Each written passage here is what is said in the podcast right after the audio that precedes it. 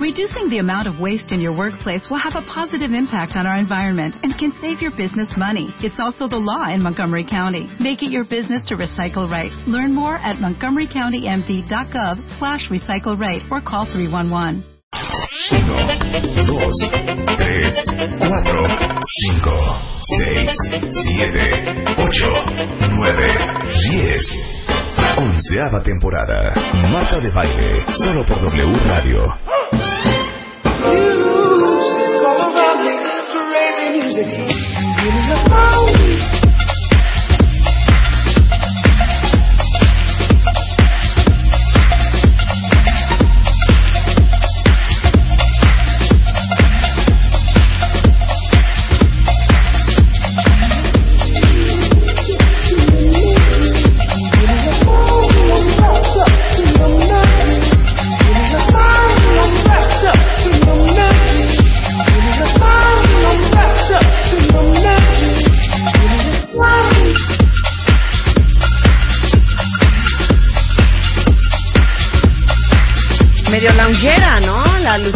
Hoy, ¿no? ¿De dónde sacaste esto, Lucy? Esto no, es tu estilo. Soy ¿De de dónde lo sacaste? Es la nueva canción de Disclosure, sacaron tres singles y este es el tercero. Es la nueva de Disclosure. Disclosure, Es se la puse a Rebeca el por- lunes. Por, eso me sorprendí. Porque No, a mí es ya me muy la mi puso. estilo, pero es cero tu estilo. No, pero me la puso Se la a mí. a Rebeca. Claro. Le dije, Rebe, a ver cómo escuchas esto. Ay, entonces Me como dijo, te la puse y le a dije, ti, "Uy". entonces yo ya no la puedo tener. No, sí la puedes tener. Gracias. No. ¿Cómo se llama la nueva canción de Disclosure? Mock for Love. Mock for Love. Mock. Mock de moco. No. Mock de, de, de timar, ¿no? Mock. De engaño. You're mocking me. Mock for Love, exactly. Don't mock me. Don't mock ¿Puedes me. decir mock me? Sí, claro. Don't mock me. No. Pero no saques el moco, ¿no? ¿Cómo se están cuentavientes? Buenos días. Bienvenidos a W Radio. Este lindo jueves de pura alegría. ¿No? ¿No? ¿No? Ah, Ya, Luisa. Qué aguada. Uno que tras, tras de que uno se levanta para venir a trabajar y tú con estas jetas. Mira, vamos a hablar el día de hoy sobre No. ¿Sobre qué?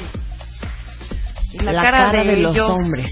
Que ahora les toca a ellos. Fíjate, con Cirugía Abel. plástica, ¿por qué no? ¿Por qué no? Marta. Cirugía plástica, ¿por qué no? A ver, ¿qué les gustaría operarse hombres que escuchan este programa ahorita? ¿eh? No pueden decir nada que no tenga la- eh, que no esté en la cara. No pueden decir, ay, los gorditos de la cintura. No pueden decir, me urge una lipo, no, o implante de pectoral. No. De la cara, ¿qué, se, qué se les Sí, la cara suya operarse? de ustedes. ¿no? La suya de ustedes, claro. Por ejemplo, el mentón, ¿no? Por ejemplo, eh, las, eh, los cachetes. Y- Los cachetes. Por ejemplo, la falta de quijada. Ajá. La nariz, ahorita que nos diga Abel, pero para mí la nariz En operada en un hombre, es muy difícil. Es muy Y difícil. el hombre narizón es, tiene mucha personalidad. El hombre ¿eh? narizón es un cuero. ¿Estás Punto. de acuerdo? Punto. Sí, nariz, pero la hombre forma- con hombre nariz narizón es un cuero. hombre con nariz chiquita es como Barbie.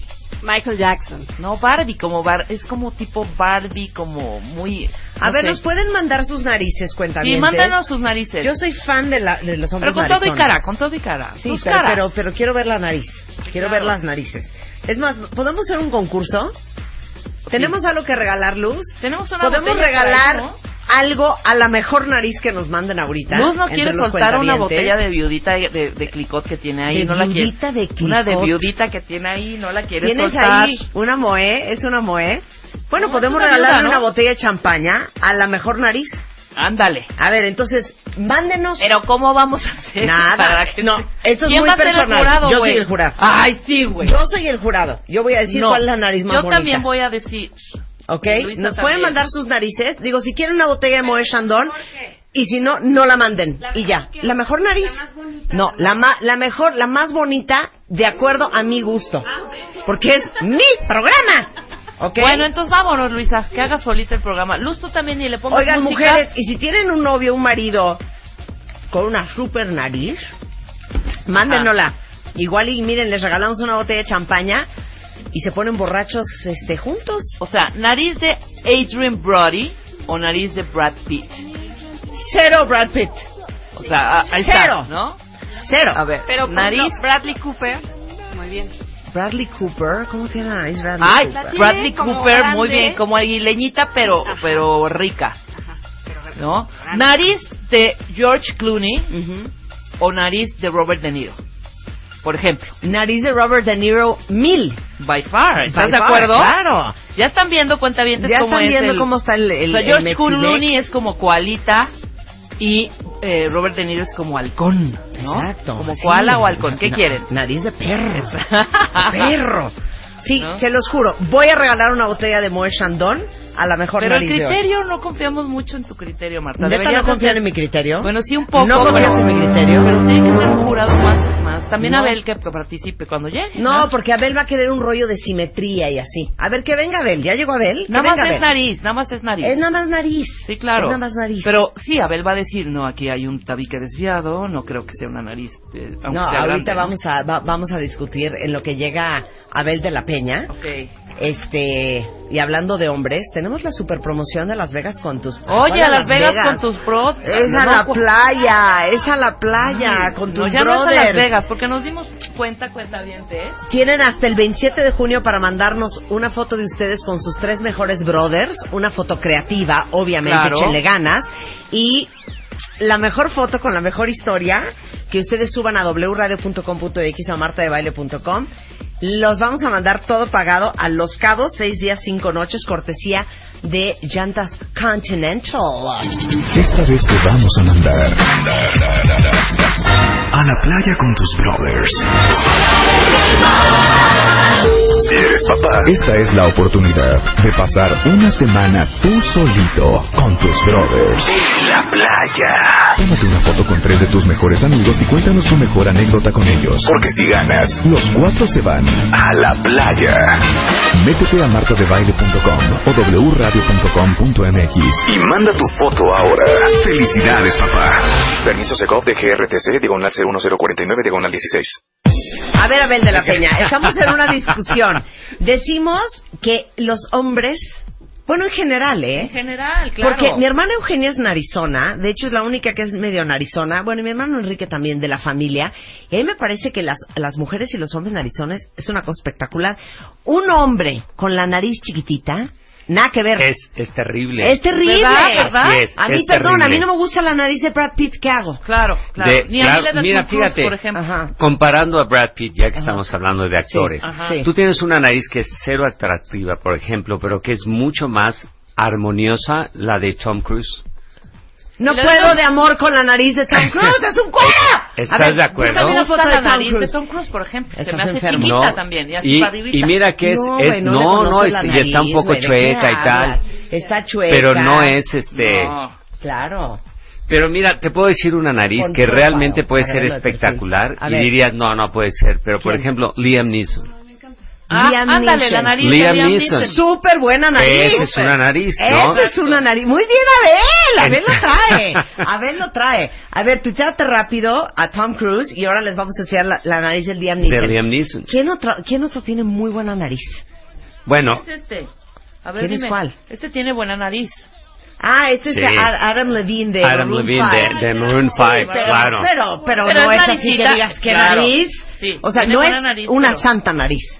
No, Hay no, narices nariz- buenas y hay santas narices, como la de Claro. Liam Neeson. Claro. A ver, ponme a Liam Neeson de volada. Sí, también. Y, y vas a ver, oye, es, déjame decirte, ahora que venía, Ujú. que con eso él no circula, yo ya venía en mi carro y el chofer me paró, me habló por teléfono y me dijo, se regresa porque no circula. Ajá. Ajá. Y No entonces, manches, perfil.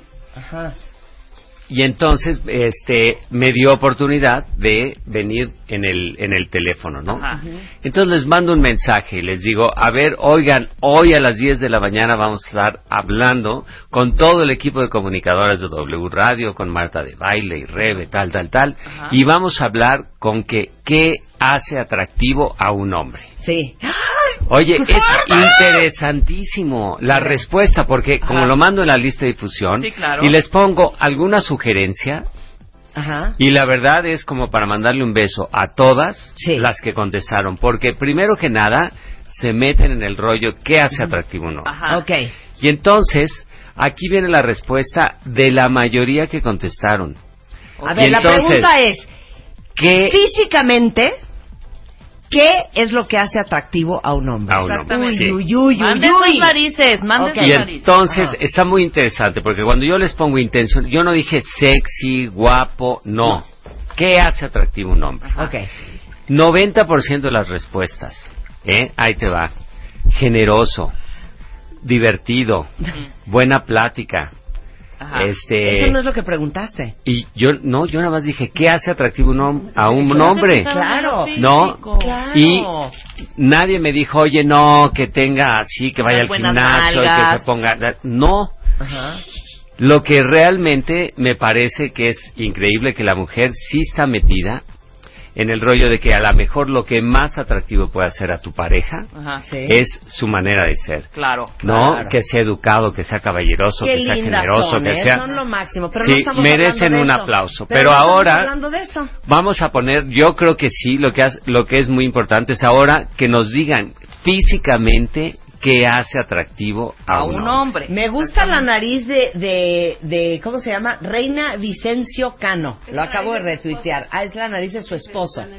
Ah, pues la nariz de tu esposo está muy buena, ¿eh? La acabo de retuitear. Muy bien, muy bien él. Ok. Este, Entonces, si vamos a ver qué hace atractivo un hombre, ahí fíjate, cuando venía tuiteando todo esto y viendo, dije, ¿sabes qué? Yo voy a, a- a hacer con Marta lo Sí. que normalmente hago cuando reviso a un hombre, que cada vez tenemos más hombres en la consulta. ok.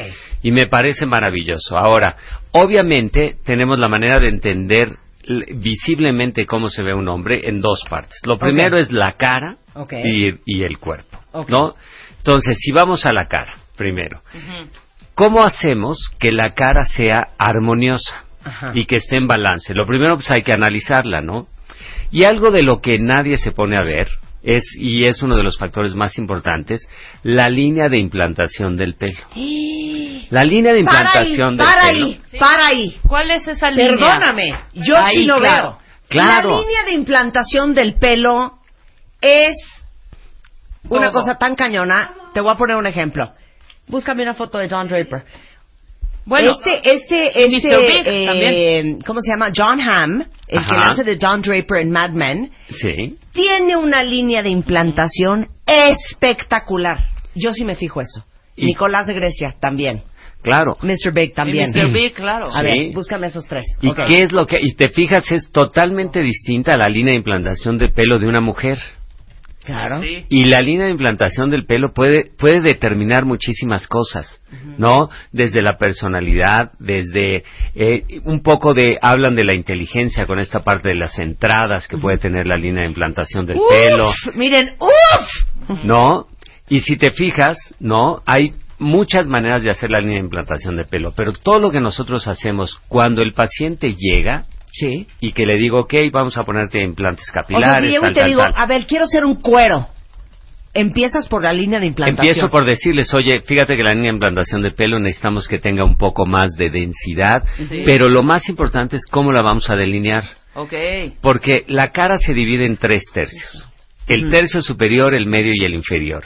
El tercio superior se mide desde donde empieza la parte más baja de la línea de implantación del pelo a la raíz de la nariz. Ok.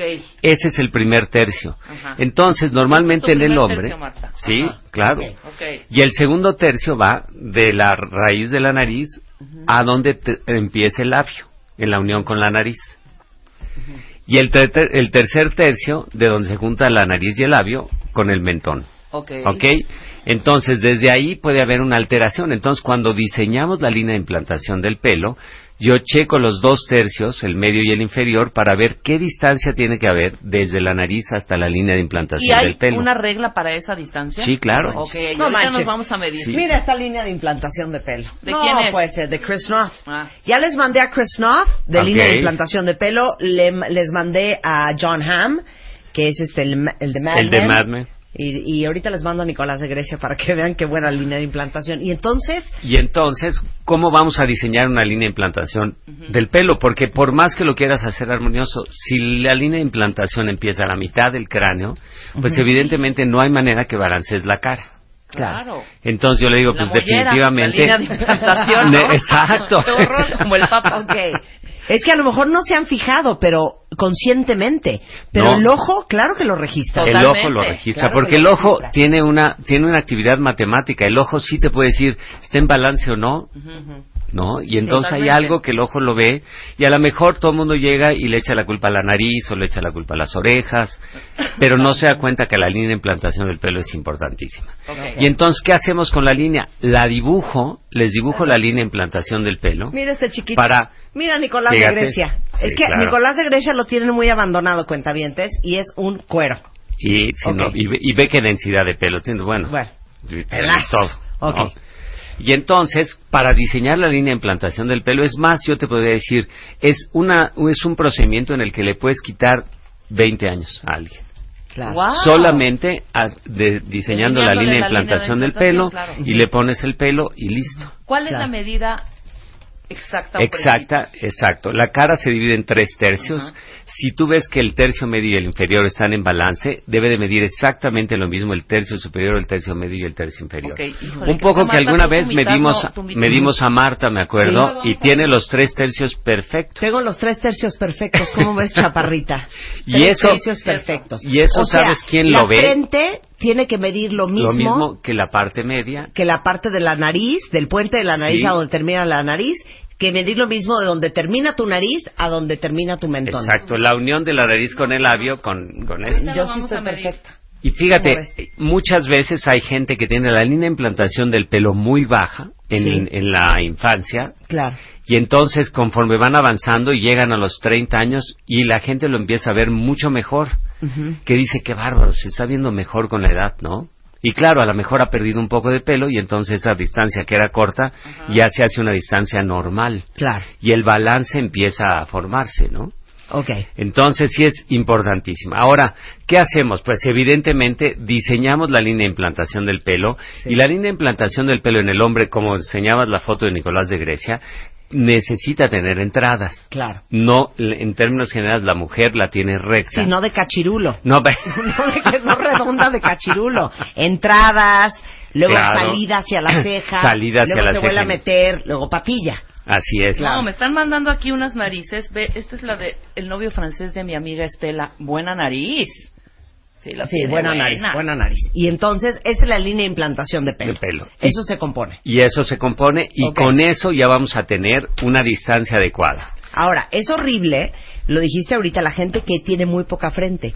Claro. Es como ceja e inmediatamente después la- te la- nace el pelo. Sí. ¿Se han fijado la gente así? Hay una housewife de las Housewives of New Jersey, la que metieron a la cárcel, Ah, ok, sí, sí. que le nace el pelo, te lo Eh, juro de- que sí, terminando la ceja. Aquí, aquí tiene Ahorita la ceja y enseñar. está pegado. Ahorita se las voy a enseñar. Y eso también no es agradable, no es, no, no entra en balance, ¿no? Entonces, claro, esa parte que normalmente no se tiene como uno de los datos de, de, de belleza y de armonía en la cara es importantísimo. Claro, claro. Y luego, ¿qué es lo que sigue? Porque el vello, ¿no? De las cejas tiene que estar en balance, ¿no? Claro. Porque entonces ya tenemos la distancia ideal, pero ¿qué es lo que hace ver más cansada a una cara? Pues ¿Será una ceja para abajo o una ceja, no sé? la, di- la distancia que tienes entre las pestañas y la ceja, Ajá. especialmente en el hombre que tenemos la distancia tan corta, Sí. entre más cortita se llena con exceso de piel y grasa. Entonces, la forma de la ceja, importantísima. Si nos vamos al extremo, ¿te acuerdas de Gordolfo Gelatino? Sí, claro. Ay, madre. No. Eh, ahí, madre. Ahí, ¿no? madre. Pues entonces, si la forma de la ceja es una forma redonda, no es una forma armoniosa, ¿no? Aunque las- la frente pudiera estar en balance. Entonces, la ceja en el hombre tiende a ser más recta, Ajá. ¿no? Pero es muy importante que no se caiga. ¿Quién? Mira, sí, claro. Ya, ya viste, ¿eh? sí, les- yo en todo me fijo. Ahorita les mando la foto de cuando te nace el pelo demasiado adentro de la frente. Pero fíjate cómo te brinca, ¿no? Claro. O sea, tú te estás fijando en, en cosas así que de repente has de decir como, ¿y, y por qué se ve rara? Claro. Sí, claro, se- si le sale el pelo aquí no es normal, ¿no? Ok, entonces sigamos con las cejas y los ojos. Entonces, ahora en, la- en las cejas, ¿no? Que sería la siguiente estructura muy importante.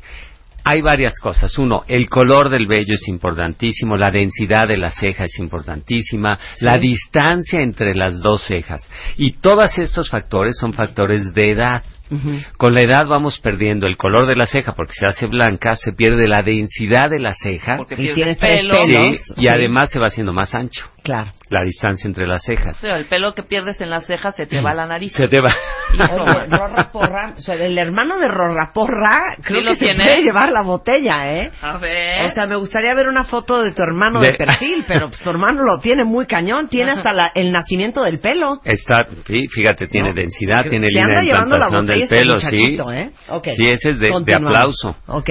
Ok, entonces, en el diseño de las cejas, por ejemplo, que antes no se acostumbraba que el hombre pues tuviera que arreglarse la ceja, ¿no? Y resulta que ya la- las cejas y las pestañas están iguales y le sale pelo en- al lado de las pestañas, pues no, sí tiene que haber un espacio libre entre las pestañas y la ceja. Claro. Y entonces eso hoy en día se puede hacer con evidentemente, ¿no? Así como les, les, les pintan el pelo, tal, tal, tal, se aumenta el color de la, de la ceja y se ve mucho. Más, Ahora, ¿no? aguas con lo que acaba de decir Abel de la Peña. Lo vamos a debatir después del corte. ¿Qué opinan de los hombres con las cejas depiladas? Vamos a hablar de eso regresando en W Radio.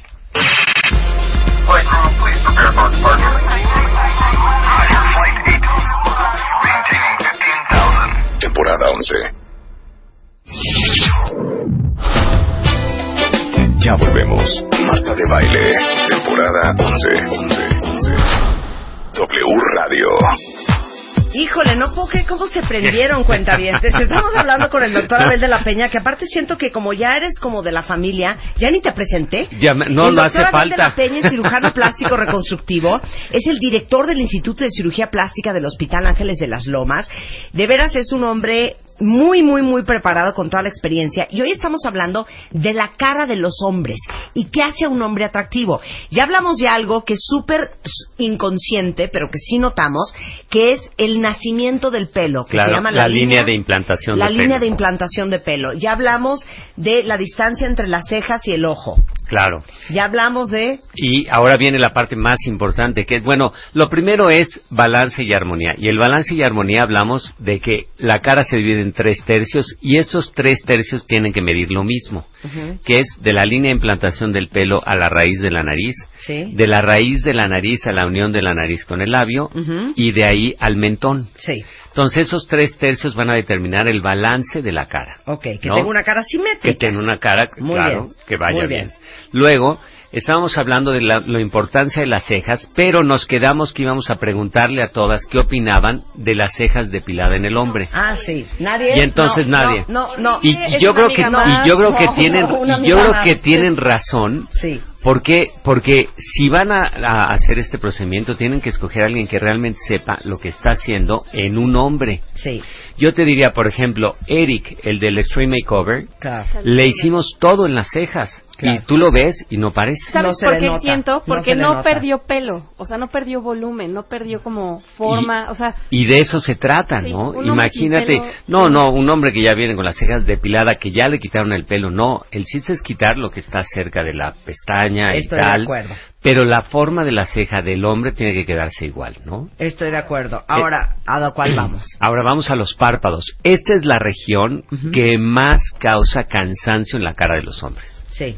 ¿no? No es una cuestión de envejecimiento, no es una cuestión de que le querramos quitar edad, sino simple y sencillamente la imagen de cansancio. Uno, las bolsas de los párpados de la- inferiores, ¿no? Esa es la número uno, la que más causa. Y entonces, en el hombre igualmente no queremos hacer una órbita femenina. Sí. Entonces, lo que hacemos es solamente quitamos la grasa, Ok. ¿ok? No quitamos piel, ni arriba ni abajo. Arriba ocasionalmente, si ya, digamos, está por arriba de los 50 años. Pero puedes tener bolsas palpebrales a los 25 o a los 35. Sí. Entonces, eso hay que arreglarlo, no se hace por fuera, no hay cicatriz visible e inmediatamente tienes un cambio importantísimo. Sí. En la parte de arriba, quitas lo que sobra de, de De grasa, pero de piel le quitas muy poquito, Mm. Para mantener la forma del ojo sin necesidad de que se vea operado. Claro. Entonces, eso, bueno, es un plus. Ok. Ahora, la otra parte importante es que con la edad vamos perdiendo el volumen del, de la región de los pómulos. Ay, pero es que esa región, y ese volumen ¿qué? se mete acá abajo. Sí. Y entonces hundido. se va. Ajá. Entonces, oye, ¿les ponemos implantes? Claro que en el hombre no necesitamos implantes. Lo único que necesitamos es que lo que se haya perdido, especialmente del, digamos, de la parte externa del ojo a la parte interna del ojo, eso que está allá abajo necesitamos reponerlo. ¿Cómo lo reponemos? Muy sencillo. Encima del hueso ponemos un poquito de ácido hialurónico y vuelve a tener el volumen normal. Ok. Muy ¿ok? bien. Ok. No queremos ser modelos con los high cheeks y esto, nada. Claro. Ok. Simplemente reponer ese volumen. Ok. Yo estoy esperando a que llegues Ok. a la parte que para mí es la más importante, ¿eh? Claro, Ahí es donde todos van a llorar. Ahí es donde todos vamos a llorar, porque es obviamente, bueno, ya tenemos los pómulos. Ok. ¿No? La nariz, quedamos que el hombre, entre más grande sea la nariz, tiene que ser una nariz, yo siempre les digo, hay que hacer una nariz recta. Sí. Pero si tú tienes la nariz, este, una nariz grande, ya tienes un plus. Claro, mira, muy bien, muy bien pensado. No se nos hubiera ocurrido, mi queridísima Pilar Villanueva. José María Jaspic tiene buena nariz. A ver. Mira, está la foto de José María Ah, Jaspic. claro. Muy buena Mira. nariz, José María Jaspic. Y muy buena foto, retuiteala, para que vean a José María Jaspic. Y fíjate cómo, y tiene un balance muy armonioso. Muy bien. Porque, ¿qué es lo que te da la nariz? Te da personalidad. Ok, nada más te voy a hacer una pregunta. Todos los hombres que están escuchando este programa, que han mandado fotos de su nariz, me imagino que a unos les gusta más su nariz que a otros. Eh, ¿Qué es la peor idea cuando te operas una nariz y eres hombre? ¿Respingártela? No, lo- ¿Limarte el hueso? Es- esa es la o peor de todas. angostártela. Este, bueno, exagerado ninguna va bien, pero el, el, el, sobre todo el rasparlas es muy curioso cuando yo los veo y ahora con el programa que les hago de una predicción de imagen en 3D, Ujú. les puedo decir cuando le digo, fíjate que no te voy a limar el hueso. Yo lo que voy a hacer es elevar un poquito la parte de la raíz nasal Ajá. para que para que la nariz se vea más alta pero recta. Ok. Entonces no les queda claro y ya con el con el, la predicción de imagen en 3D ya les puedo enseñar cómo se van a ver y entonces la mayoría dice, ah, ok, así sí. Claro. Porque claro, te ves con una nariz más alta pero recta. ¿no? Claro. Ahora, respingarla como se hacía antes es terrible, ¿no? Eso de que la nariz ya va viendo para como arriba. hijo, sí, ¿no? Que se no. une como frente nariz. Exacto. No, no, no, pésimo, pésimo, pésimo. ¿Eh? Liam Neeson se me hace que la tiene de resbaladilla, así como... No, no, no. A ver, Pero resbaladilla a Liam es Neeson le sale como así. desde las cejas porque es muy alta. No, no, ¿no? no, hundida como resbaladilla, pésimo. Como si son los setentas, Ah, ¿no? ok. Podemos comentar de la boca porque les voy a decir algo. Y lo hemos hablado contigo mm, 70 veces. ¿Por qué creen que existen rellenos de boca? Porque la boca de una mujer gorda es súper atractivo. Muy atractivo. Para mí, una mujer sin boca ya trae un menos 5. ¿eh? Así ya, es. Hombre, trae, ya ya- hombre. ya trae un menos 5. o sea, tienes que tener labios. Yo sé, pero en el hombre Pero en el hombre, yo creo que no es tan importante, estoy de acuerdo contigo. ¿no? Es más importante la forma No, sí, no de la boca. ¿no? Porque también hay que entender que cuando cuando estamos analizando, estoy sentado con ellos, de repente yo veo que hay hombres con la boca como de ola. Sí. ¿Estás de acuerdo? Que se hace sí, así. sí, sí, Entonces, y eso se puede controlar muy fácil. Pero el volumen no es lo importante. ¿No? Ok. Porque, por- y yo siempre cuando les digo, a ver, tráeme una foto de cuando tenías 20 años. Ujú. Y ves que, la- que el labio, generalmente se pierde volumen en los labios. Entonces Sí. le digo, lo importante es que recuperes el volumen que tuviste a los 20. Claro. Nadie tiene por qué No tener más, más. no en más. un hombre, nunca. Nunca, No. jamás. Y ya aquí es donde ya viene Y ya lo viene duro. la Eh, parte Esto ya más viene importante. lo duro, pero no quiero que se traumen, porque les digo algo, si hay solución. ¿Ok? Claro. Lo más duro de todo, y yo creo que tienes toda la razón, es uno de los más grandes símbolos de un hombre atractivo, porque Sano. todos los sano, que les gustan, sí. si se fijan, van a tener esto que va a decir Abel de la Peña. Y así es. Yo creo que la estructura facial más importante en el hombre es la mandíbula. Completa. Mandibulones así de... Abrazo grupal para todos los que no tienen mandíbula. Abrazo Sí. grupal. Sí, abrazo grupal. Abrazo grupal. Que Abrazo grupal. les vamos, a- sí, y se Sí, puede pero no solamente el men- pega no, con el es que cuello como no, Cuauhtémoc Es que no solamente es la barba, es cuando tú te volteas de perfil. Así es. ¿Cómo se llaman? El Los ángulo músculos mandibular. maceteros. Sí. La esquina, la Y, el, escuadra. y la parte ósea la también. es- por eso, Sí. la escuadra que se te hace abajo del oído, eso es fundamental. En el Tom hombre- Cruise la tiene. Así es. Tú te amas bueno, Tom Cruise otra vez. Bueno, y Brad Pitt, que te pongan a- Sí, de y Brad a Pitt también la que tiene. la tiene Claro. Ahora, Cooper mírense en un perfecto. espejo y si ustedes, los músculos que van abajo de las orejas, Así es, ¿No? los, son los maceteros. los maceteros, eh, donde se hace la escuadra de la mandíbula, si ustedes tienen una elipse, ustedes tienen una parábola, ustedes tienen un semicírculo, ustedes tienen un ovoide, ustedes no tienen mandíbula. Y, Y, eh, eso se puede componer. Claro, eso se puede componer. Mira, ahí está. Ese es Bradley Cooper. Sí, ahí ¿no? está Bradley que Cooper. Bradley Cooper claro. tiene, claro, Pero una también tú te llamas. Ok, a y ver. entonces, ¿qué pasa? Con los que tienen el ángulo mandibular, ¿no? Ideal, que tú dices, bueno, puede ser un ángulo más o menos de 110 grados. Es decir, la rama vertical con la rama horizontal. Pero entre más abierto sea el ángulo, habla de que la mandíbula se desarrolló más y es la gente que son prógnatas, ¿no? Y entonces la mandíbula ya en lugar de ir hacia el frente, ya va hacia abajo y va creciendo y hace un tercio inferior de la cara más largo, ¿no? Pero yo siempre les digo, ¿ustedes han visto alguna caricatura en donde el galán de las caricaturas no tenga una mega mandíbula? Claro, o sea, Buzz Lightyear tiene una super mandíbula. tú dime si no. Johnny Bravo tiene Johnny super Bravo, mandíbula, claro. no, Pedro Claro. Bello, el de las caricaturas de hace 30 Ah, claro, años, también. ¿te acuerdas de Claro. Pedro Bello? De Quijagón, las- claro, Quijago- quijadón. Quijadón. Todos, todos los que sean los supergalanes, como Johnny Sí. Bravo, ¿no? Todos Sí. tienen una mega mandíbula. Estoy de acuerdo. ¿Por qué? Porque determina personalidad, fuerza, ejercicio, todo, ¿no? Claro. Y, se te Y- ve, y si se te ve de frente, Claro. por ejemplo, les voy a mandar una, una foto de Tom Cruise de frente donde se le ve perfectamente los maceteros. Los- los- claro, Los la parte maceteros. de los maceteros. Una cosa muy sensual, No. muy sensual. Y, y tú ves, y Brad Pitt lo tiene todavía más exagerado. La parte inferior le sale. Ahora, ¿no? Abel les va a contar una cosa muy fuerte que pasa en Hollywood con casi todos los hombres que son actores. Y sí, yo creo que eh, depende de cada uno de ellos. Empiezan a exagerarle, que me da un poco la impresión de lo que le pasa a Brad Pitt entre una película y otra, ¿no? De repente ya parece que trae un chicle. Sí, ya parece castor. Ya, ya parece hámster. Ya parece que se comió algo y se le quedó allá adentro. Claro. Pero, ¿por qué? Porque es muy bueno porque de- desde el punto de vista de fotografía mejora muchísimo. Pero no podemos perder el balance. ¿No? Entonces, muy importante que en el balance, yo incluso cuando estoy haciendo aumento para, los man- para la mandíbula en los hombres, le digo, oye, no lo tenemos que lograr en una sola ocasión. Claro. Entonces, delineo lo que va a ser el ángulo y una vez que ya lo tenemos delineado, lo aumentamos. Claro. Entonces, en una lo dejas marcado y en la siguiente ya le pones un poco más de volumen. Entonces, eso te permite que los tejidos se vayan distendiendo, porque este material que ponemos, el ácido hialurónico, lo vamos a poner por debajo del músculo macetero, el músculo más fuerte del cuerpo. Ujú. Tú te puedes detener de una cuerda con la boca Claro. cerrada Sí, sin ningún claro. problema, ¿no? Sin ningún problema. Te Y quedas sin ningún colgado ahí, sí. Wow. Entonces, es un músculo corto, pero fuertísimo.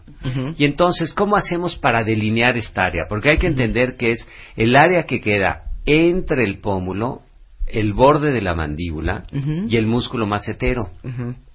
Dentro de estos músculos están la bolsa grasa de Bichat, que tradicionalmente en Mesoamérica es grande.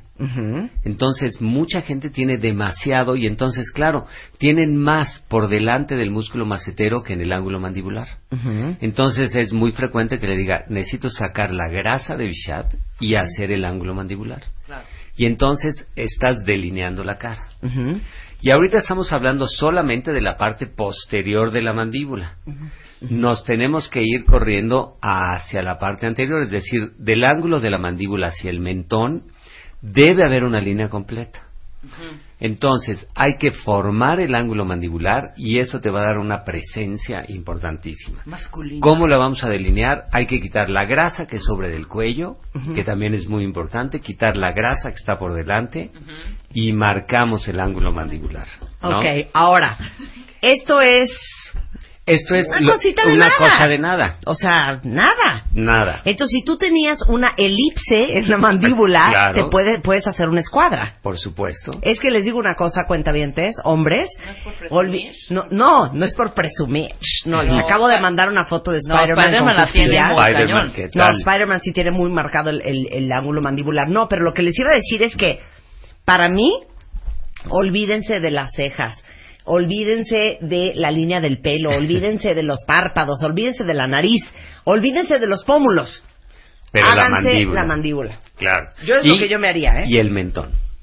Y el mentón. Como la- claro, el mentón también, claro. porque lo que y decía, lo que decía Rebe, que tiene mucha razón, ¿qué tal cuando de perfil parece que del labio sigue el cuello? Sí, exacto, ¿No? totalmente. O sea que ¿Qué? eso es- No, no, no, del labio sigue el cuello, Del- no.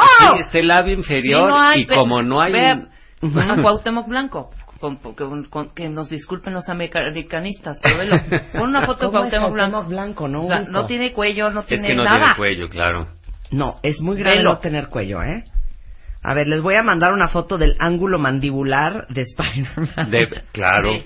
Para ver, que vean, pero sí, es importantísimo, porque fíjate qué importante es desde el punto de vista cuando no has hablado con nadie, ¿no? Ujú. Tú estás entrando en una reunión donde, ¿no? Todo el mundo se está viendo y la gente que más va a llamar la atención, sin lugar a dudas, va a ser la gente, bueno, evidentemente la gente alta, que es la que normalmente llama la Las atención. que llamamos la atención. Pero claro. en la parte de las de las estructuras de la cara, la mandíbula es importantísima. Entonces, un hombre que entra con una mandíbula, aunque quizá no sea alto, Claro, pero Ya que tenga la mandíbula, Claro. llama la atención porque marca una presencia. Claro, claro, ¿No? claro. Y entonces yo le digo, esta es una parte donde la tiene, la tenemos que hacer porque porque va a hacer que tu presencia se vea. Claro. Exactamente. Y así como marcamos el, el ángulo mandibular, tenemos que marcar el mentón. Cuando no tienes mentón es realmente un problema, probablemente todavía más serio que el del ángulo mandibular. O sea, barbita. La barbita. Pero eso que es una incisión abajo de la barbita y un guacalillo, ¿no? Yo- ¿O qué? Sí, hay veces que no tienes y se llama microgenia, cuando toda la mandíbula es chica, y micrognatia cuando no tienes mentón. Si necesitas más de un centímetro, Sí. Hay una operación que yo les digo y siempre se las recomiendo, se llama osteotomía deslizante mentón. Y entonces, haz de cuenta que por dentro de la boca corto solamente el hueso, la parte inferior, los dientes se quedan, todo se queda en su lugar. Y como si fuera un cajón, lo sacas. Claro, así. Así, nada más le cortas el hueso y lo sacas Y lo jalas para y adelante. tienes dos cosas. Todos los, los músculos del piso de la boca se extienden. Entonces inmediatamente te queda plano Claro. el, el piso de la, La boca, papada. la papada, Ajá. marcas el mentón y le pones un tornillo. Es todo lo que le pones. Ah, ya, ¿qué hacemos? Cuenta bien. Y, y eh, el cambio en el mentón es importantísimo. Yo te Ok, diría, me una- vale, me vale. Como, como, eh, Abel y yo somos ya como, como, no sé si padre, e Perdón, hija, aunque hermano y hermana. una Espérate carita. que le voy a sacar una cosa es que esto ahorita. es nada más del mentón rápido para que no ver, te para ahorita lo sacas. Nada más. Tú te puedes dar perfectamente porque vas ve- puedes ver caritas gordas y Sí. la gor- la gordura mete un poco El mentón, borra la- el mentón. claro. Pero te puedes dar cuenta en una persona gorda, tú sí tienes mentón, pero hay que adelgazarlo o no. Sí, te voy a decir cómo. Ajá. A ver, aquí va a Si medir. ustedes una- están en el espejo, Ajá. se ponen de perfil Sí. y van a tomar una regla. Agarren la regla. Toman la regla de perfil y se ponen la regla entre la nariz y el mentón. Ok. Si la regla toca los labios, Sí. necesitan mentón. Necesitan. A ver, a ver, yo, dame así. la regla. Dame la regla. Necesitan. Agarren, vayan rápido con Godines y pidan una regla del, in- de, de- de- del inventario. Ajá. Así, mira, No, tienes así que no, Marta, así así. póntela así. Hija, me la estoy poniendo No, bien. pues, volteala. A mí no me falta mentón, hija. Si estoy a dos de ser prógnata. No, nada. Está perfecto el mentón. Y si te fijas, no, no, no A ver. choca con los labios. A ver, ahora háganse Y en ustedes. cambio, A ver. mira, No. Me tomaste una Luisa. foto, hija, inmunda. A ver, vamos a hacer a Luisa. Ok, vas, vas. Sí, Luisa es la No, que necesita. Luisa. pero Luisa. normal, derecha. Y fíjate. no mastiques chicle. Y Luisa tiene una cara padrísima, ¿no?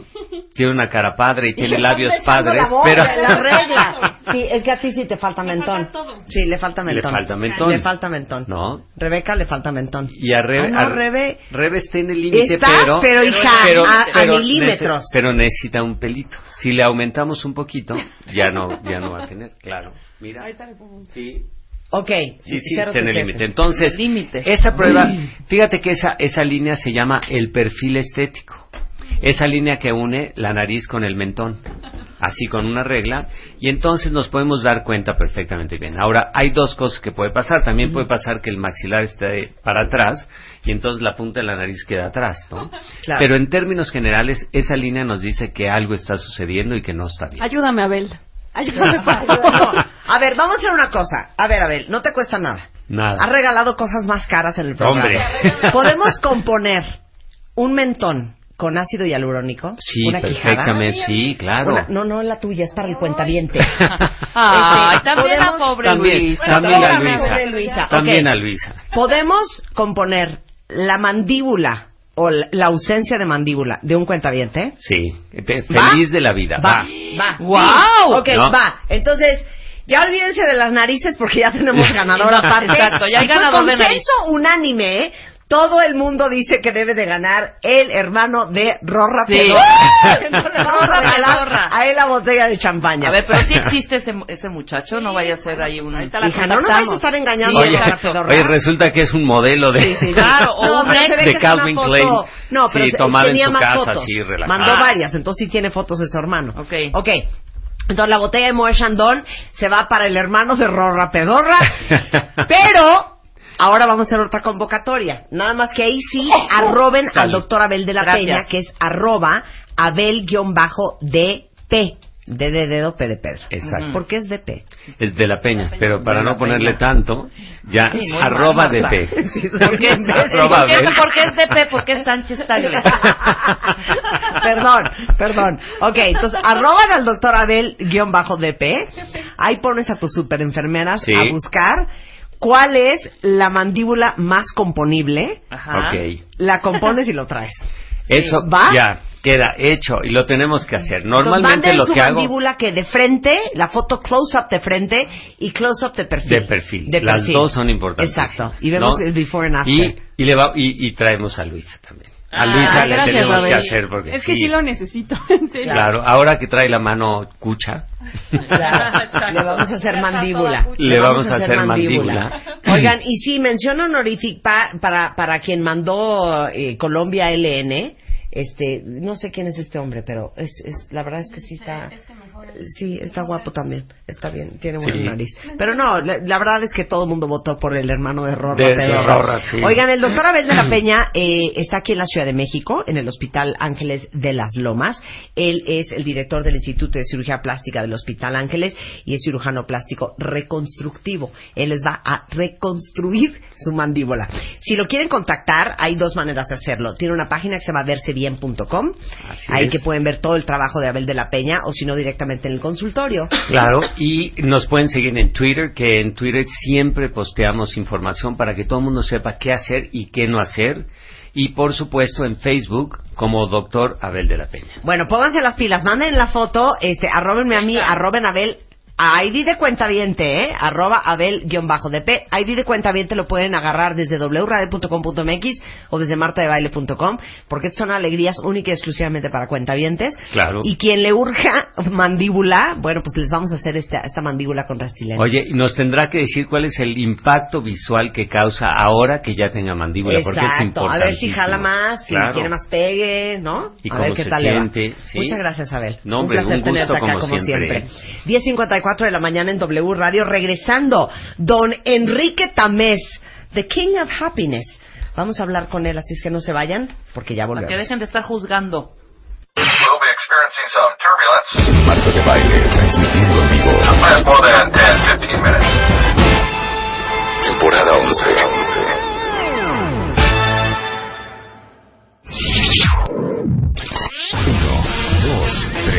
4, 5, 6, 7, 8, 9, 10. Onceava temporada. Marta de Baile. Solo por W Radio.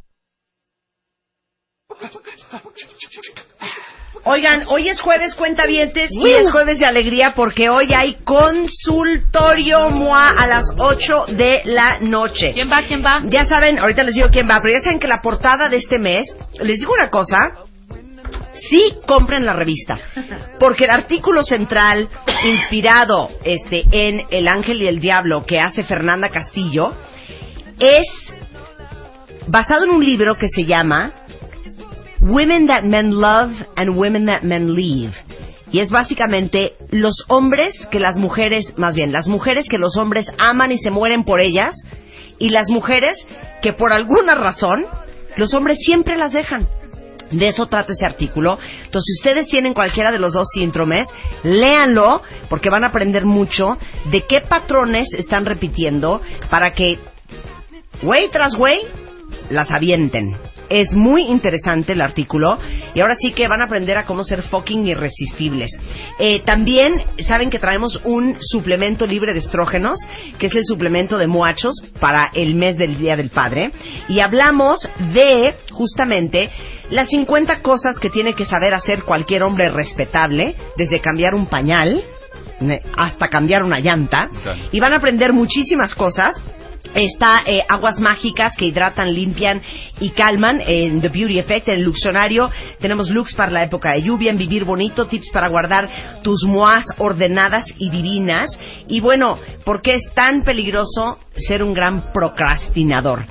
Entonces, este, eso es la revista MOA, no se la pierdan, porque ¿qué día es hoy? ¿Como 23? ¿Como Hoy 24? 22. Hoy es Ah, no, 23, 23, Hoy es 23 de junio. En unos días más ya sale la nueva, ¿eh? Entonces luego no estén llorando porque no tienen su MOA, donde hablamos de las mujeres que los hombres aman y las mujeres que los hombres dejan, más una entrevista es- estupenda con Fernanda Castillo. Ahora, hoy hay consultorio MOA a las 8 de la noche. Para todos los que no saben qué comer, eh, qué están haciendo mal, eh, por qué se sienten cansados todo el día, por qué no están en el peso que quisieran. Hoy es consultorio MOA con Natalie Marcus, nuestra nutrióloga funcional, para contestar todas sus preguntas. Entonces, a las 8 se ligan a cualquier red de MOA, revistamoa.com, en el Facebook, en Twitter, este, en Periscope y en YouTube. Y ahí transmitimos este el consultorio a las 8 de la noche. Pueden mandar todas las preguntas que se les ocurra para eh, Natalie Marcus a el mail consultorio arroba revistamoa.com o con el hashtag gatito consultorio moa. Y hoy en la noche va a contestar todas las preguntas que ustedes manden a través de la tarde. ¿Estamos? Ok, 11, 8 de la mañana en W Radio. Fuera música. ¿Qué opinamos de la gente que nunca pregunta lo que tiene que preguntar? Voy a poner un ejemplo. Enrique Tamés, muy buenas tardes. Buenos días. Buenos días. Luego, luego la grosería. Enrique Tamés es licenciado en Filosofía por la Universidad Intercontinental.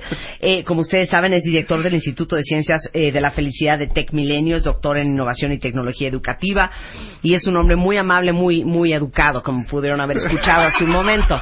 Grosero. De eso vamos a hablar hoy, del arte de preguntar. Pero a mí me pone tan mal la gente que no sabe preguntar. Voy a poner un ejemplo. ¿Cómo te fue en el doctor, mi amor? Pues fíjate que me fue bien. Lo único que me preocupa es que me dijeron que tengo la urea alta. ¿Cómo crees? ¿Por? Ah, no, eso no le pregunté. O sea, pero ¿y entonces eso qué significa? No, bueno, no me dijo. Pero no preguntas. No, no, No. pregunté. Y me Ejemplo. operan mañana. ¿No? Claro, y me operan mañana. Oye, que movieron a Chanona de gobernación, ya no está ahí. Me lo encontré la otra vez. Pregúntame por. ¿Y por qué lo movieron? ¿O a dónde lo movieron? No, pues no le pregunté. Güey. O sea, no, claro, no, claro, güey. Claro, o no, no sabes, hijo, me lo encontré, pobre está, que se lo lleva el diablo. ¿Por? La mujer le ha metido una demanda de divorcio, está totalmente fuera de control, no le deja ver a los hijos, está furibunda y le está pidiendo una pensión alimenticia de 300 mil pesos. Entonces, ¿uno qué preguntaría? ¿Pero por qué? ¿Qué hizo? Seguro le pintó el cuerno o algo. ¿Qué ah, hizo? no, no sé, no le pregunté. Ah. ¡No manches! Exacto, exacto. O Oye, me gané un premio, me hablaron. ¿Qué premio? ¿A dónde? ¿Lo tienes que, lo vas a ir a recoger? Sí, pero ¿qué te...? No, no pregunté qué premio. A ver, explícate eso. Vam- todo. A ver, vamos a explícate explicar eso. ahorita en el programa. Me pone un- muy mal la gente que no sabe qué preguntar. Hay una hipótesis muy clara Sí. que de por qué la gente no hace ciertas preguntas. Y Ok, ahorita lo vamos a pues ya se me ocurrió otra. A ver. ¿Llevaste los zapatos al zapatero? Sí, claro. ¿Y te dijeron que sí se puede componer el tacón? Sí, sí, sí, que lo hace perfecto. Ok, ¿cuándo los va a tener listos? Ah, no, no, le pregunté. pregunté. O sea, es que son cosas que dices, neta, tienes que tener como una lobotomía para que no sea obvio hacer la pregunta Sí, claro. que hacer. Y si ustedes tienen ejemplos y quieren desahogarse, adelante. Están rebajadas las bolsas 50% de descuento en Liverpool. Ajá. ¿No? Sí, ¿y hasta cuándo? Ah, no, eso sí no pregunté. Güey, ya sabes que no puedes ir hoy. Ok, a Es ver. un, es un mecanismo de defensa A ver. y que todos tenemos, Marta. Todos tenemos esos mecanismos, pero ahorita, A ver. si quieres, vamos a profundizar un poco. a ver. La pregunta es ¿por qué preguntamos? Sí, ¿No? sí. ¿Cuál, cuál es la razón? ¿Cuál es la Sí. justificación? Y bueno, la pregunta que yo tengo que hacer también es si preguntar nos hace más felices. Sí. Sí, no únicamente no, ¿eh? preguntar, sino Seguro también no. escuchar las Claro. respuestas me hace No, más feliz. preguntar sí, sí te deja este, Ansiosa. un poco morbo. Ahorita, Ahorita vamos, a, tratar, ahorita vamos a tratar. De Y La pregunta también es, eh, la- hay la idea de muchas personas que los preguntones preguntan porque son inconformes, infelices. Es decir, yo siempre estoy preguntando porque nunca es suficiente. Entonces siempre estoy Claro. preguntando. Entonces, normalmente la gente dice, ay, es un amargado. ¿Por qué? Porque siempre está preguntando. La pregunta es si las personas que siempre preguntan Sí. son personas amargadas o no. Bueno, ¿te puedo hacer un paréntesis otra vez? Yes. Ok. La familia de baile tiene un serio problema. Preguntamos todo. Marta. Todo, todo. Entonces, cuando yo empecé de novia con Spider-Man, me dijo, no sabes cómo te amo. Entonces le dije yo, obvio. ¿Por? Porque eres la mujer más maravillosa que he conocido en mi vida. Ok, ¿Por? sí, claro. O sea, ¿qué es eso? O sea, ¿por? Bueno, pues porque me pareces una mujer eh, súper buena y súper inteligente. ¿Por? Dice Ya Juan. no, olvídalo, Juan. te Entonces, odio. Juan le contó a mi papá este problema que estábamos teniendo, que cada vez que él me decía, te amo, yo le decía, ¿por qué? Porque para mí es muy importante entender por qué. O sea, a ver, te amo, ¿por? Y la pregunta es, ¿por qué es tan importante para ti? ¿Por ¿Por qué qué? es tan ¿Por importante? qué? Porque yo necesito entender. Y entonces mi papá le dijo, eres un imbécil. Cuando tú le digas a Marta que la amas y ella te pregunta por, tú le contestas porque sí. Se acabó la fregadera. Bueno, vamos a dar una explicación de por qué suceden estos diálogos Ajá. truncados de Sí. la familia de baile. Indagar o preguntar es una actividad exclusivamente humana. Ajá. profundamente humana. Sí. Ni los animales se preguntan, Sí. o al menos no tenemos evidencias Claro, de que se perro no pregunte. te dice, ¿por qué me amas? Los dioses no se preguntan, los ángeles no se preguntan. La pregunta es algo constitucional y esencial del ser humano. Ajá. Descartes, un filósofo este, pues, muy famoso, escribía una de las máximas filosóficas, dijo en latín, cogito ergo sum, que significa pienso, luego existo. Esto Sí. lo repite Sí, todo sí, el mundo como claro. frase célebre por ahí. Pero en realidad lo que escribió Descartes fue lo siguiente. Puedo dudar de todo. Te- puedo dudar, puedo preguntarme acerca de cualquier cosa y dudar de todo menos de una sola cosa. ¿Qué creen que es? Puedo preguntar de todo menos de una cosa. ¿Qué? Puedo dudar de todo menos de una cosa. ¿Qué? Pues de que estoy dudando. Eres un idiota. ¿Yo de No, qué? ¿de qué? Pues de que estamos dudando. Puedo dudar de todo menos de que estoy Claro. dudando. Y si estoy dudando, eso significa que estoy pensando. Claro. Dudar es un ejercicio del pensar. Claro. Y si pienso, dice Descartes, bueno, pues es que existo. Claro. Es decir, Descartes estaba demostrando a través de la pregunta y la duda que los seres humanos existimos. No somos un sueño de alguien, no, no, no somos eh, no un espíritu que anda volando por ahí sin Claro. una existencia. Somos seres reales que pensamos y dado que pensamos, existimos. Mira, por eso, Seina está pensando. A su mamá la operaron hace un mes del hombro. Mm. Seina, como piensa, le preguntó, ¿y por qué te tuvieron que operar? ¿Qué te dijo el doctor? Y la mamá le dijo, no sé, no le pregunté. O sea que no manches. Igual, María Elena dice, este, no, no, ¿quién es? Yurimudu. Le pido a mi marido que vaya al mercado a comprar verduras. Y le pregunto, ¿A cómo estaba el brócoli? Y me dice, no sé. No sé. Entonces, ¿A qué fue el señor? Bueno, la también, señorita está pensando. Ok. Bueno, hoy en día, dejando a Descartes, y a lo mejor es muy temprano para filosofar, vamos con la- lo que dicen las neurociencias en los últimos años. Sí. Las neurociencias dicen que las preguntas tienen dos objetivos.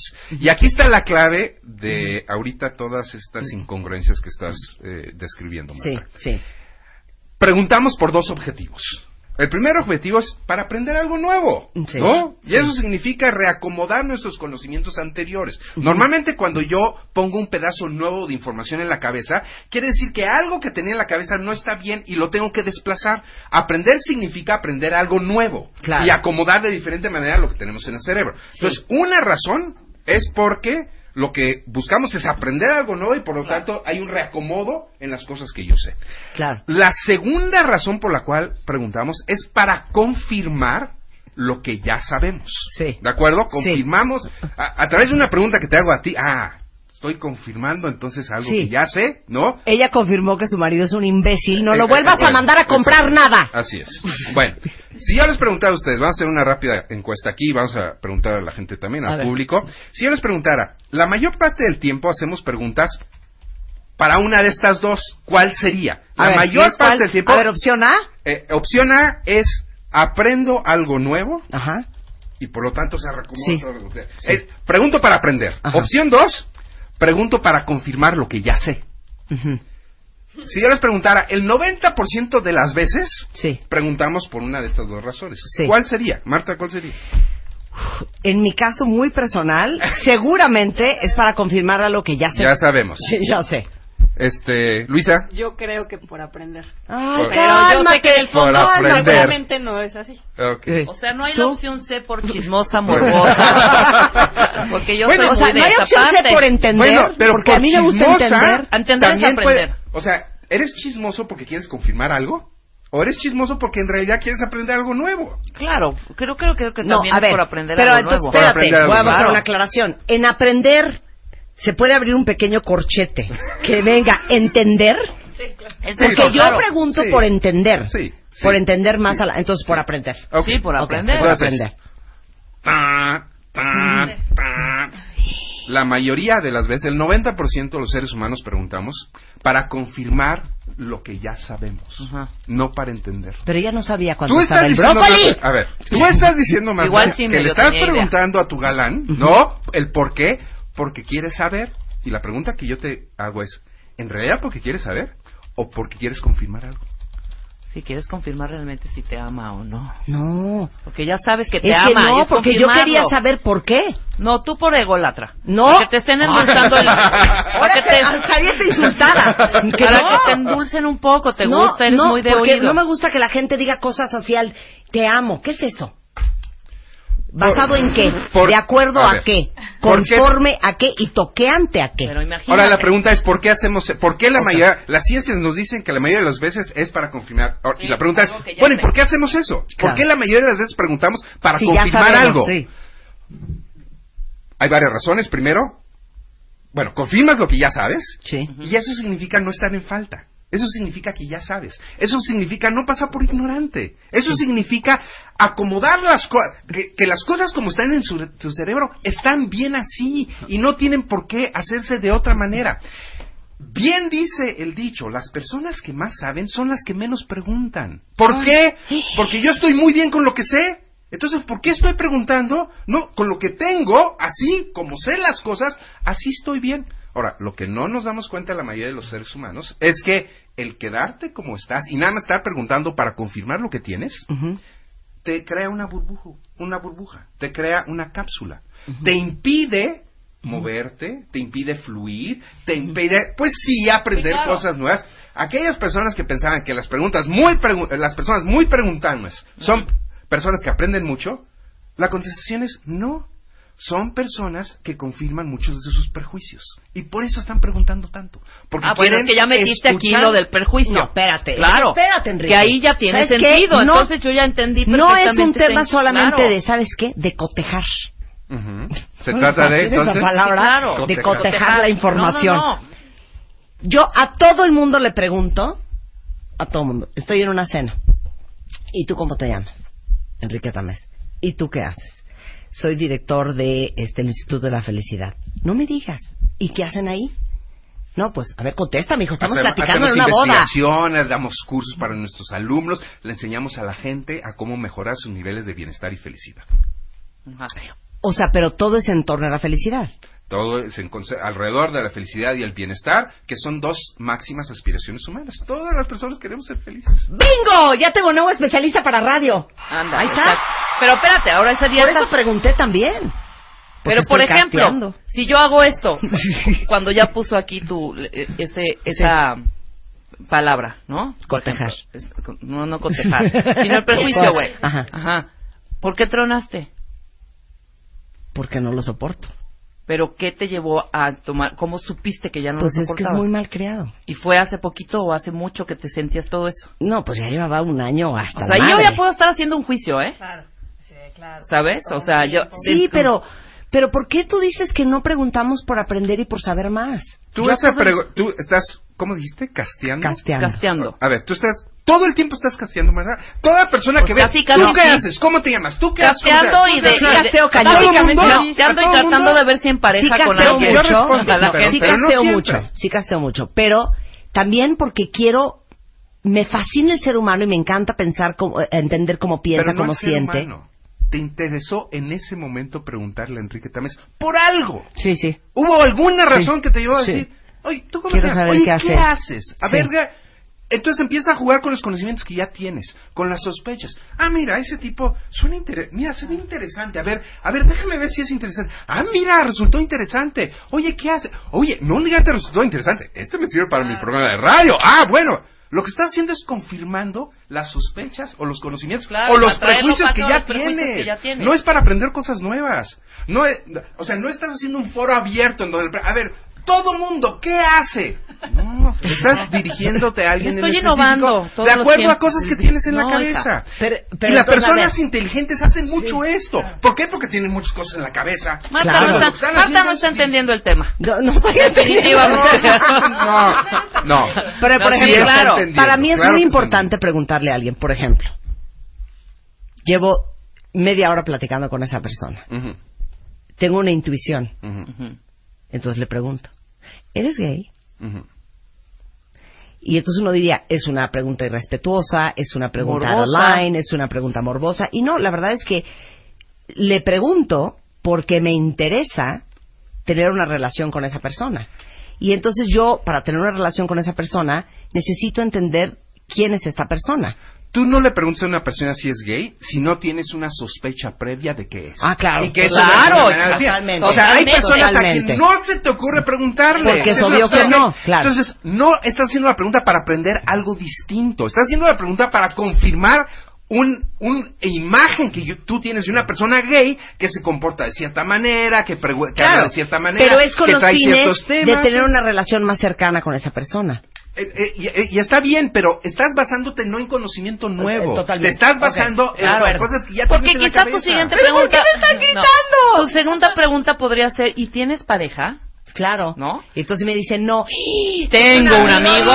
Exactamente, claro. Ya, Entonces, otra vez, estás jugando con los conocimi- conocimientos que tienes. Y otra vez, las personas más inteligentes, pues son aquellas que están pensando no para conocer más, sino para seguir construyendo con base a los conocimientos que ya tienes. Entonces herramientas volvamos a hacerle la pregunta a Marta.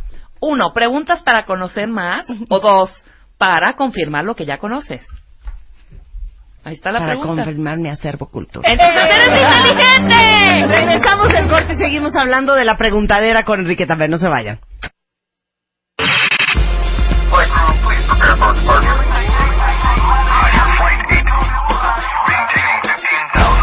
For departure.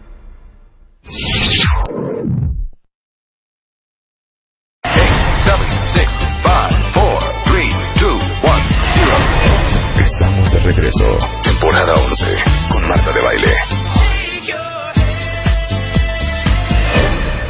Continuamos. 11.32 de la mañana en W Radio. Estamos hablando con el doctor Enrique Tamés. Él es director del Instituto de Ciencias de la Felicidad de Tecmilenio, que hoy vino pelioso, muy pelioso. Nos está explicando por qué preguntamos los que preguntamos. ¿Por qué los preguntones preguntan? Y por dos razones. A y B. No A, hay C. No hay C. No hay C, No hay ¿eh? C. Exacto. A, porque quieren saber más, porque quieren... Y, y saber más significa cambiar toda la estructura interna que tienes. Meter más información que es distinta a la que ya traes, significa que tienes que cambiar muchas cosas. Entonces no es muy cómodo a veces estar Sí. metiendo información para estar Claro. constantemente...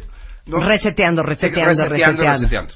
La primera razón para aprender. La segunda razón para confirmar lo que ya sé. Y esto lo hace la mayoría de la gente la mayor parte del tiempo cuando pregunta. Voy a obtener más información. Miren, imagínense a ver, como, muy como caricatura. Están las neuronas con la información previa. Y tienen muchos años, pues están grandotas, están fuertes, son maduras. Llega la información nueva a las neuronas chiquitas, inocentes. Ay, miren, aquí está esto nuevo. ¿Qué hacen las neuronas grandotas? No, Eh. espérate. No, Sí, no, no. espérate. Aquí no me metes cualquier- Ah, sí. cualquier cosa. Ah, Sí, cosita. claro. Vámonos, mira, aquí te doy una refrescadita y ahora sí sal al mundo para decir, híjole, tenía razón. Te acomodas con las ideas que ya tienes. La mayoría de nosotros, la mayor parte del tiempo. Ok, dice Claudia aquí. Ah, por cierto, dicen en Twitter que por qué estás enchilado hoy. No, que vienes a pelear. no, que estoy estás contento. pelioso. No, Oye, para nada. no claudiques y Rebe, no seas palera. ¿Cómo va a tener razón el invitado en el sentido de que uno pregunta para confirmar lo que ya sabe? Cuando van neurólogos al programa, Marta pregunta cosas que ya sabe. No entendí nada. Es que la opción A. Ya agarró estoy el agua, ya agarró el preguntando agua, el agua la agarra Para el agua. añadir, para updatear Sí, mi acervo informativo. ¿Ok? Ahora, te voy a hacer una, una, una, Pregunta. Sí, sí. una, una dramatización. Una dramatización. De toda mi familia, cuentavientes, yo me dedico a preguntar. Esa es mi chamba. Mi hermano, el, el, el mayor, no. Se llama Enrique. Este es Enrique. Rin, rin. Contesto yo. ¿Qué onda, hijo? No puedo hablar. ¿Qué pasó? ¿Dónde estás? Estoy en un funeral. No manches de quién. Y yo engalloso. Sí. Ay, de un güey que se llama Ricardo González. ¿Qué le pasó? Enrique, no puedo hablar. No, nada más dime qué le pasó. Güey, se estrelló en Santa Fe. No mames, ¿dónde? Estoy en un funeral, ¿sí me están entendiendo? Y le acabo de decir que no puedo hablar. Pero eh, el- la última pregunta es la que dije, se acabó esta conversación y le colgué el teléfono. ¿eh? No manches, ¿dónde fue? Güey, en, en la carretera nueva. Y que se murió inmediatamente. Ay, no. sé, no, no sé, Enrique. Neta, ya me tengo que ir, tengo que colgar, estoy engalloso. Bueno, nada más dime una cosa rápido. ¿Traía chofer? Ese es mi hermano. Ese es el nivel de intensidad y si te agarra, te cuestiona 25 minutos consecutivos. ¿Quieres saber? Voy a ¿Por qué aplicar querías rápido. saber si había un chofer o no? En el coche. ¿Para porque- ver el, el saldo? O tan Para Porque fácil ver le gusta saldo. molestar, porque Ay. dentro de su estructura interna te gusta le gusta molestarte. Sí, yo le creo gusta que sí, molestar ¿eh? a su Sí, hermana sabe que me pequeña. irrito, sabe Exacto. que me irrito. Entonces, Pero y otra ¿cómo- vez está jugando con información que ya tiene. Pero con ¿en mi dónde novio. ubicas, ¿Cómo, Enrique? ¿Cómo molesto a Marta? De esta manera, vámonos, ¿no? Oye, Marta. ¿me Pero ¿en dónde ubicas a las mamás? Que yo creo Sí. que todo el mundo se va a identificar cuando, ay, ma, voy, este, ¿cómo estás, mijita? Muy bien, ¿tú? Bien. ¿A dónde vas a ir? A una comida, ma. ¿Con quién? Ah, pues vamos, fulanito, fulanito. ¿Y en dónde es la comida? En um, un restaurante. Ah, entonces no es comida. Van a ir a comer a un restaurante, no es una comida. Bueno, a comer a una comida, ok. ¿Y qué van a comer? No, pues no sé, mamá. Llegando ahí vamos a... O sea, son preguntas de algo que no ha sucedido. Bueno, a ver. ¿Quieres saber si eres de las personas que pregunta para juzgar y no para aprender algo nuevo? Va ¿Qué es? Examen sorpresa para todos, cuenta bien. Vámonos. Examen. Examen. Examen. Examen. Examen. Examen sorpresa con Marta de baile. Y Enrique Tamés. Ok, entonces el cuestionario es para saber qué. Si eres de los que pregunta para juzgar en lugar de aprender. Ok. Pregunta número uno. ¿Contestamos sí o no? Pero, mira, y a lo mejor muchos van a contestar nada más para sus adentros. Ok. Pero Porque sí o no. no lo quieren admitir. No es sí. Sean sinceros, no, es sí, o no. Pero- y sean sinceros hacia adentro. No, no te pueden decir lo que se les pegue la Ok. gana, pero pero sean sinceros para adentro, eso es muy importante. Muy bien. Pregunta número uno. Pregunta solo para confirmar lo que ya sabes, no incorporar nuevos datos y realidades. Ejemplo. Este. Oye, Rebeca. Marta es bien chismosa, ¿verdad? Es que eso del verdad, Es- o sea, me choca. Es, es- es bien chismosa, ¿no? ¿Cómo No, no sé por qué no, piensas no, es- eso, no, no, no. Oye, Luisa, Marta es chismosilla, ¿verdad? No. No, no, no. o sea, chismosa. Ma- Ma- Marta es chismosa, ¿verdad? Y, y, y voy a seguir preguntando hasta que alguien me diga Sí, sí, es chismosa. Y en este momento, claro, Marta es una chismosa. Claro, pues yo, sabía, yo sabía. No, pues sí. Muy buen ejemplo, muy buen Con ese ejemplo sí. Pregunta número dos. ¿Preguntas para repetir los, lo que los demás dicen? Es decir, para estar siempre con las mayorías. A ver. Ejemplo. Trump es un imbécil. ¿Verdad que Trump es un imbécil? Es un, claro. es un imbécil. No, Es un imbécil. Marta, no lo sabemos. Es más, a, a mí me gustaría cuestionarte y decir, a ver, alguien que llega ahí no puede ser tan imbécil. No, es- no es Y- un- y mira, a ver, no, perdón, imbécil no es. Imbécil no es, pero todo mundo en las redes Es sociales un dice que perro, es un, es un cerdo, es un Bueno, come cuanto hay, salta para es atrás. muy cómodo estar no. con todos. Es muy cómodo estar con la mayoría, con lo que dice todo el mundo. Sí, Entonces, si la mayoría dice que Trump es un imbécil, no lo cuestionamos. Trump es un imbécil. Punto. Ok. Tercero, no, no buscas soporte fuera de las redes sociales para afirmar lo que afirmas. Piensen cuántas veces, eh, a mí, me toca, eh, y, y debo reconocer, una de las fallas de mis alumnos de repente son, ay profesor, es que lo vi en Facebook. Oye maestro, lo que estás viendo en Facebook es lo que ponen tus amigos. Y por algo son tus amigos. ¿Por qué son tus amigos? Porque piensan igual que tú. Entonces, si van a poner algo y tú vas a decir, claro, mira, Claro, mira, vas a poner like. todo Ajá. mundo lo está poniendo en Facebook. No, no es todo mundo. Son tus cuates. Y tus cuates, como son tus cuates, la mayoría de ellos piensan como tú. Claro. Entonces, eso de que, ah, es que está en Facebook, no significa absolutamente nada. Acabamos de pasar una situación muy desagradable, eh, inclusive eh, éticamente no incorrecta, este de los animales, ¿no? Que se los- ¿Viste algo de eso? ¿No? Que hay, sí. de un tlacuache que lo andaban aventando y luego Y me de este, recuerdas esa de este imagen niño muerto en. Oaxaca. O sea, hay Ah, temas ahí en las redes terribles, terribles. ¿Y qué es lo que hace la gente? Seguir lo que dice todo el mundo a través de Facebook. Exactamente. Y otra vez, lo que tú vas a encontrar en Facebook, porque alguien va a encontrar algo totalmente diferente, es lo que tus amigos están diciendo, que es algo muy parecido a lo que tú piensas. Claro. Siguiente. Confundes tu opinión con la verdad. Yo sí. Cañón. Ya, no de ejemplo ni nada, ya. ¿Lo No, admites? ya, Dale ejemplo. ¿Lo reconoces? Dale ejemplo. Pero sí, Si lo a ver, Marta, ¿qué es la comida sana? ¿Cuál, cuál comida sana? ¿Qué es lo más sano para ti? a ver, Luisa, ¿cuál? sí, tú, lechuga, para ti, ¿qué es la sana? A ver, ¿qué verduras, Si sí. le preguntas a todo el mundo, todo el mundo va a contestar co- cosas diferentes. Todo el mundo va a contestar cosas diferentes. Lo que en realidad están contestando es ¿qué me gusta? No están contestando ¿qué es sano? Tenemos una terrible costumbre de estar siempre contestando lo que es la verdad o no, de acuerdo a lo que a mí me gusta. Sí, que no tiene nada que ver con la verdad. Claro, a claro, veces claro. tiene que ver. Tu opinión a veces con la no verdad, tiene que ver. claro. Así es. No, eh, esa comida es buenísima. Uy, deberías hacer esto, ¿eh? Claro. ¿Qué es lo que estás diciendo? Yo lo hago. Y como yo lo hago, los demás lo deberían hacer. Exacto. Eh, última. Dices hablar con la verdad cuando en realidad te refieres a tus gustos o preferencias. En música, en religión, en política, en deportes, en los típicos temas estos que todo, de los que todo el mundo está hablando, normalmente la frase no comienza con, bueno, yo creo en esto. Sí, claro. Sino lo, yo lo que No, digo. ya es la verdad. El, el, un equipo de fútbol, no sé de fútbol. El América. El América es el mejor equipo del planeta. No, güey. Es el equipo al que le vas. Sí, sí, no claro. es el punto, no y es uno, el y uno hasta mi- miente por ganar el por ganar el debate, ¿eh? Pero, por supuesto. Miente con datos, y, porque en 1932, en la historia no sé qué, no sé qué, yo me he echado unas inventadas para ganar mi debate y para decir, claro que fulanito de tal Es era el mejor. esto. Ajá. Era el mejor de todos. Totalmente, Bueno, claro. conclusión. Entre más te dediques a juzgar y menos te dediques a aprender, es decir, a fluir, menos feliz serás. Sí, preguntar te hace más infeliz. Para la gente que está acostumbrada a preguntar para confirmar sus Claro. juicios, las preguntas juicios. sí te van a generar mayor infelicidad. Pues ya no estés preguntando que si la bola, que si no sé qué, y que luego hacia dónde se esparce y si, si te la... eh, ¿Sabes? Te vuelves miserable preguntando eso. A ver, explícame el porqué del niño. A ver, Porque los ¿Existe? niños todo es por qué.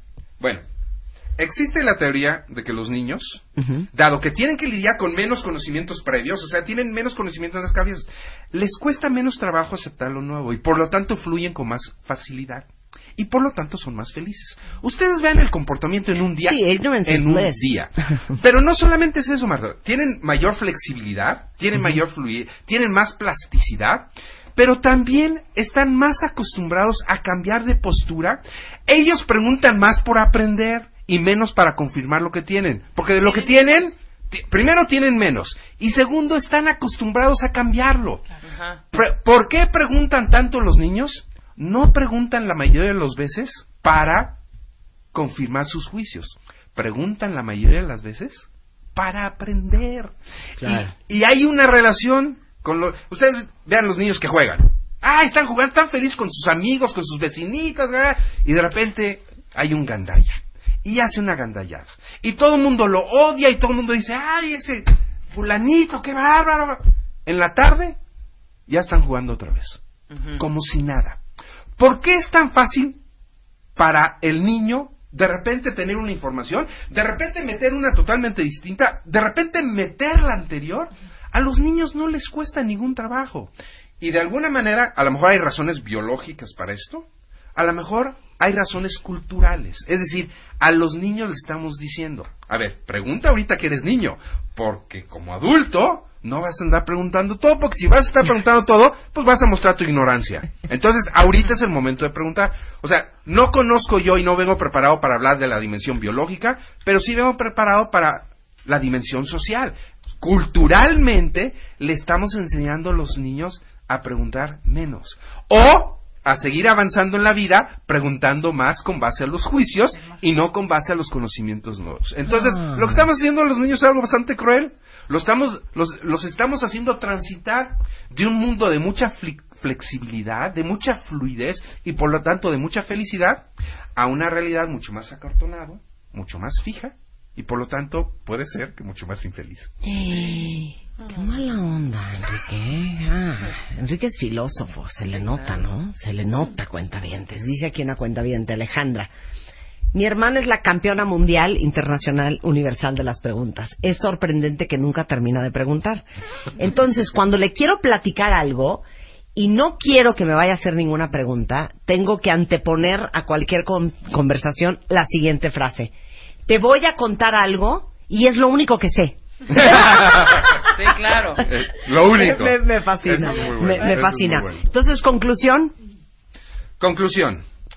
Existe una manera de empezar a entrenarnos, sobre A todo los preguntar adultos, correctamente. para preguntar por la A ver, fluidez, a ver. para preguntar acerca de, eh, para preguntar para conocer y que no nos cueste tanto trabajo modificar las cosas que ya conocemos, Claro. para aprender cosas nuevas. ¿Puedes contarle a Enrique el chiste del búho?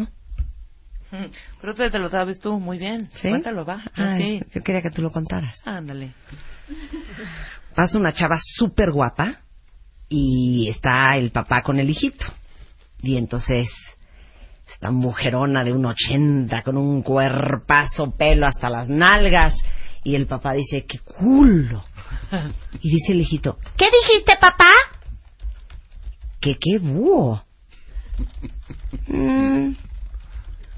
¿Y los búhos tienen hijitos? Y el papá, sí, mi amor. ¿Y cómo se llaman? Buitos. Mm. ¿Y los buitos tienen hijitos? Sí, mi amor. ¿Y cómo se llaman? Buitititos. ¿Y los buitititos? ti- Dije culo. ¡Culo! sí, claro, claro. Es precioso. No quería aceptar información nueva y mejor le cortó y dijo, ya, no preguntes. Aquí se acabó la fregadera. Esas acabó son, la las, fregadera. esas son las maravillosas preguntas de los niños. Y tarde o temprano todos somos el papá que le decimos, a Sí, ver, sí, sí. ya, hasta aquí, Claro. no preguntemos más. Claro. Conclusión, podemos aprender a preguntar de otra manera Ajá. para conocer y para que Aprender haya más, más, fluidez sí. en nuestra vida. Sí, Eh, y voy a hacer una cita rápida. David Cooper Ryder, quien va a estar la próxima semana trabajando en, en Tech Milenio con nosotros, creó una metodología que se llama de indagación apreciativa, que tiene como fin mejorar en la vida personal, en las organizaciones. Indagación apreciativa. Se llama indaga Bueno, es la traducción, ¿no? Eh, eh, Appreciative Inquiry. Sí, sí, sí. Lo que pasa es que Sí. traducirlo de otra manera hubiera sonado ahí medio No, está inquiry, bien. ¿no? Está bien. Ok, indagación. Preguntas apreciativas. Va- Vamos a dejarlo así. Preguntas apreciativas. ¿Qué es lo que dice David Cooper Ryder? Lo que dice es, si nosotros encaminamos nuestras preguntas a buscar los mejores momentos en la vida, las fortalezas que tenemos, las cosas que nos salen muy bien, estamos generando con estas preguntas mayor bienestar, a diferencia de preguntar las cosas que nos duelen. Eh, voy a, no sé cuánto tiempo Sí, tengamos, sí, pero dale, dale. quería hacer dos minutos, un pequeño ejercicio contigo, vamos Marta, si te parece bien. Ok, muy bien. Voy a hacer un mini ejercicio de indagación apreciativa. Ok. Entonces te voy a preguntar. Primera pregunta, Marta. A ver, Sí.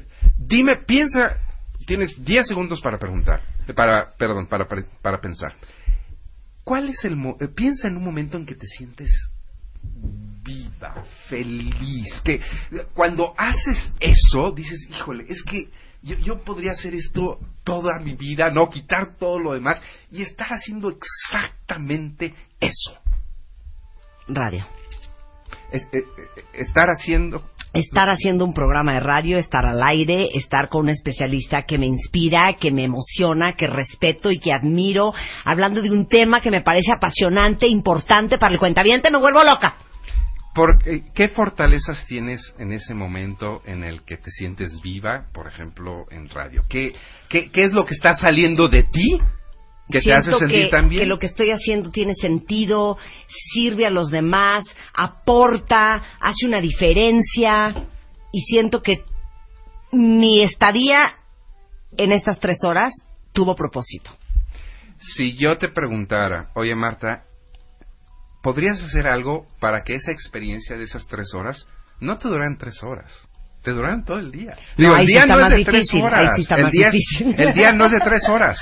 Sí. No es más difícil, No. Marta. Y no es más difícil porque, digo, no puede ser un programa de 24 horas, pero sí puedes reproducir las condiciones, lo que pasa en esas tres horas que te hacen sentir tan llena y tan plena, reproducirlos a otros aspectos de tu vida.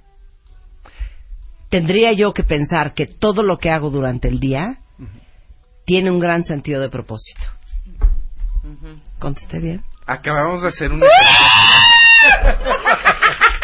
Acabamos de hacer un pequeño mini ejercicio de indagación apreciativa, eh, en donde a ti te ayuda a aclarar muchas cosas, ¿no? A través de las preguntas, pero además te hace sentir mejor.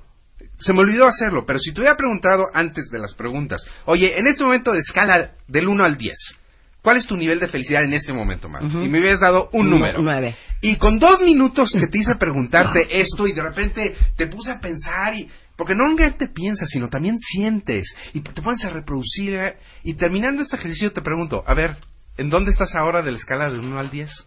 Normalmente la gente lo que hace es... ¡pum! Sube. Simplemente de pensar, simplemente de hacer este tipo de preguntas, de repente le veas tus niveles de ese momento acerca de tu bienestar. Por eso, pero ¿en qué, ¿en qué aspectos o en qué momentos usamos la indagación apreciativa? Bueno, tendríamos que aplicar la metodología, tendremos que, tendremos que ser disciplinados porque otra vez nuestra tendencia natural es hacer el primer tipo, la primer tipo de preguntas. Para hacer más el segundo tipo de preguntas, habría que hacer ejercicios constantes de indagación apreciativa para producir lo mejor de nosotros, aprender cosas que no conocemos y con esto sentirnos mejor, más Claro. contentos y más felices.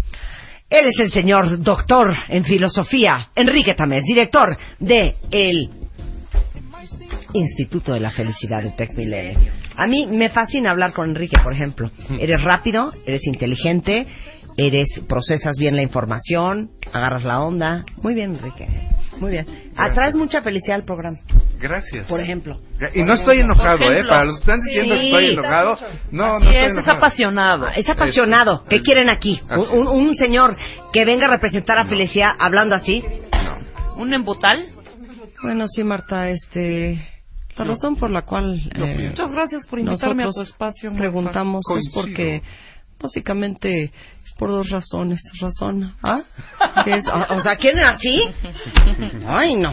De veras. Bueno, gracias, Enrique. Gracias a ti, Marta. Si quieren seguir a Enrique Tamés, está en Twitter como arroba Enrique Tamés. Es neta, sí, eso sí, sí, es en serio. Es el director del Instituto de Ciencias de la Felicidad de Tech Milenio y sí, también es doctor en filosofía. Muchas gracias, Enrique. Un placer tenerte acá. Vienes pronto, ¿no? Así ¿Ya es. tenemos nuevo tema? ¿Ya tenemos nuevo tema? ¿Lo platicamos? Muy bien. 11.52 de la mañana en W Radio. Oigan, dos cosas que a lo mejor les pueden dar alegría, ¿eh? Y no me estén preguntando. A ver, una. Este, Grand Home. Hay una superventa de Grand Home eh, que está en las 12 tiendas hasta el 26 de junio y hay 40% de descuento cuando pagas cash. O 35% de descuento, más meses sin intereses en libreros, consolas, repisas, todo lo que necesiten eh, para remodelar un cuarto, una oficina. Eh, en Grand Home. Son 12 tiendas aquí en la Ciudad de México y área metropolitana. eh, y pueden ver cuáles son las opciones, a ver cuál les queda más cerca en grandhome.com.mx. Pero sepan que está 40% de descuento con pago de contado hasta el 26 de junio y 35% de descuento más meses sin intereses en muchísimos muebles. Esto es Grand Home, que en Facebook es Grand Home Muebles o al 5683 25 37. Hacemos una pausa y ¿con qué regresamos? El tiburón. Ay, regresa Con el- con el el shark, tiburón, el el tiburón de baile. Vamos a hablar si el valor agregado que busca la empresa lo traes o no lo traes. Regresando del corte en W Radio. We'll be experiencing some turbulence. Marta de Baile, transmitiendo en vivo. Last more than 10, 15 minutes. Temporada 11.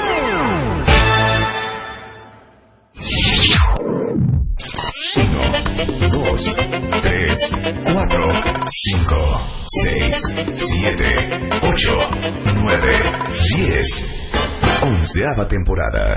Marta de Baile, solo por W Radio. Le voy a tener que hacer una confección, una confección, una confesión al doctor Reyesaro, que es del Instituto Mexicano de Medicina Integral del Sueño, es neurofisiólogo, pero su especialidad son trastornos de sueño. Me vas a regañar horrendo, horrendo. ¿Qué hiciste, Marta? Resulta ser que hace como dos semanas cero podía dormir. Y el problema fue que no tenía Naitol. Esa fue estupidez mía. Entonces, voy a confesar que me tomé una cosa que se llama Jaggermeister. Ativan. ¿Qué es qué? Lorazepam, una benzodiazepina. O sea, es una Eso no es para dormir, benzodiazepina. hija. Ok, ahí te va lo que me pasó. Me tomé un gramo. Porque para qué, para qué, para qué son las be- benzodiazepinas? Son para Calmantes. controlar la ansiedad. Exacto, para exacto. No para dormir. Y No. para, algunas para controlar la epilepsia. Ok, no para dormir. Ok, bueno, me metí un miligramo. Me despierto la mañana siguiente con mucho, mucho pesar. Llegué a radio, y ustedes se van a acordar perfecto, porque tuve que confesar. Les pido una disculpa. Estoy abriendo este programa de radio drogada. O sea, hablaba Estuve así. drogada, hijo, hasta como a las 12 de la tarde. Drogada. Drogada. No pusimos esta música de drogado Sí, ese día. Todo el mundo diciendo. Marta, pues qué chocho te metiste, te metiste Y hablaba hongo". muy lento, Estaba hablaba muy así. Hola, cuentavientes. Qué padre que están aquí. Y, y empiezo con esta historia porque ese es un error súper frecuente con la gente que tiene problemas de sueño, que se meten cosas para dormir que no son para dormir. ¿Estamos de acuerdo? Sí, y, y es que el efecto que sentiste es porque muchos de estos medicamentos tardan hasta tres días en salir de tu organismo.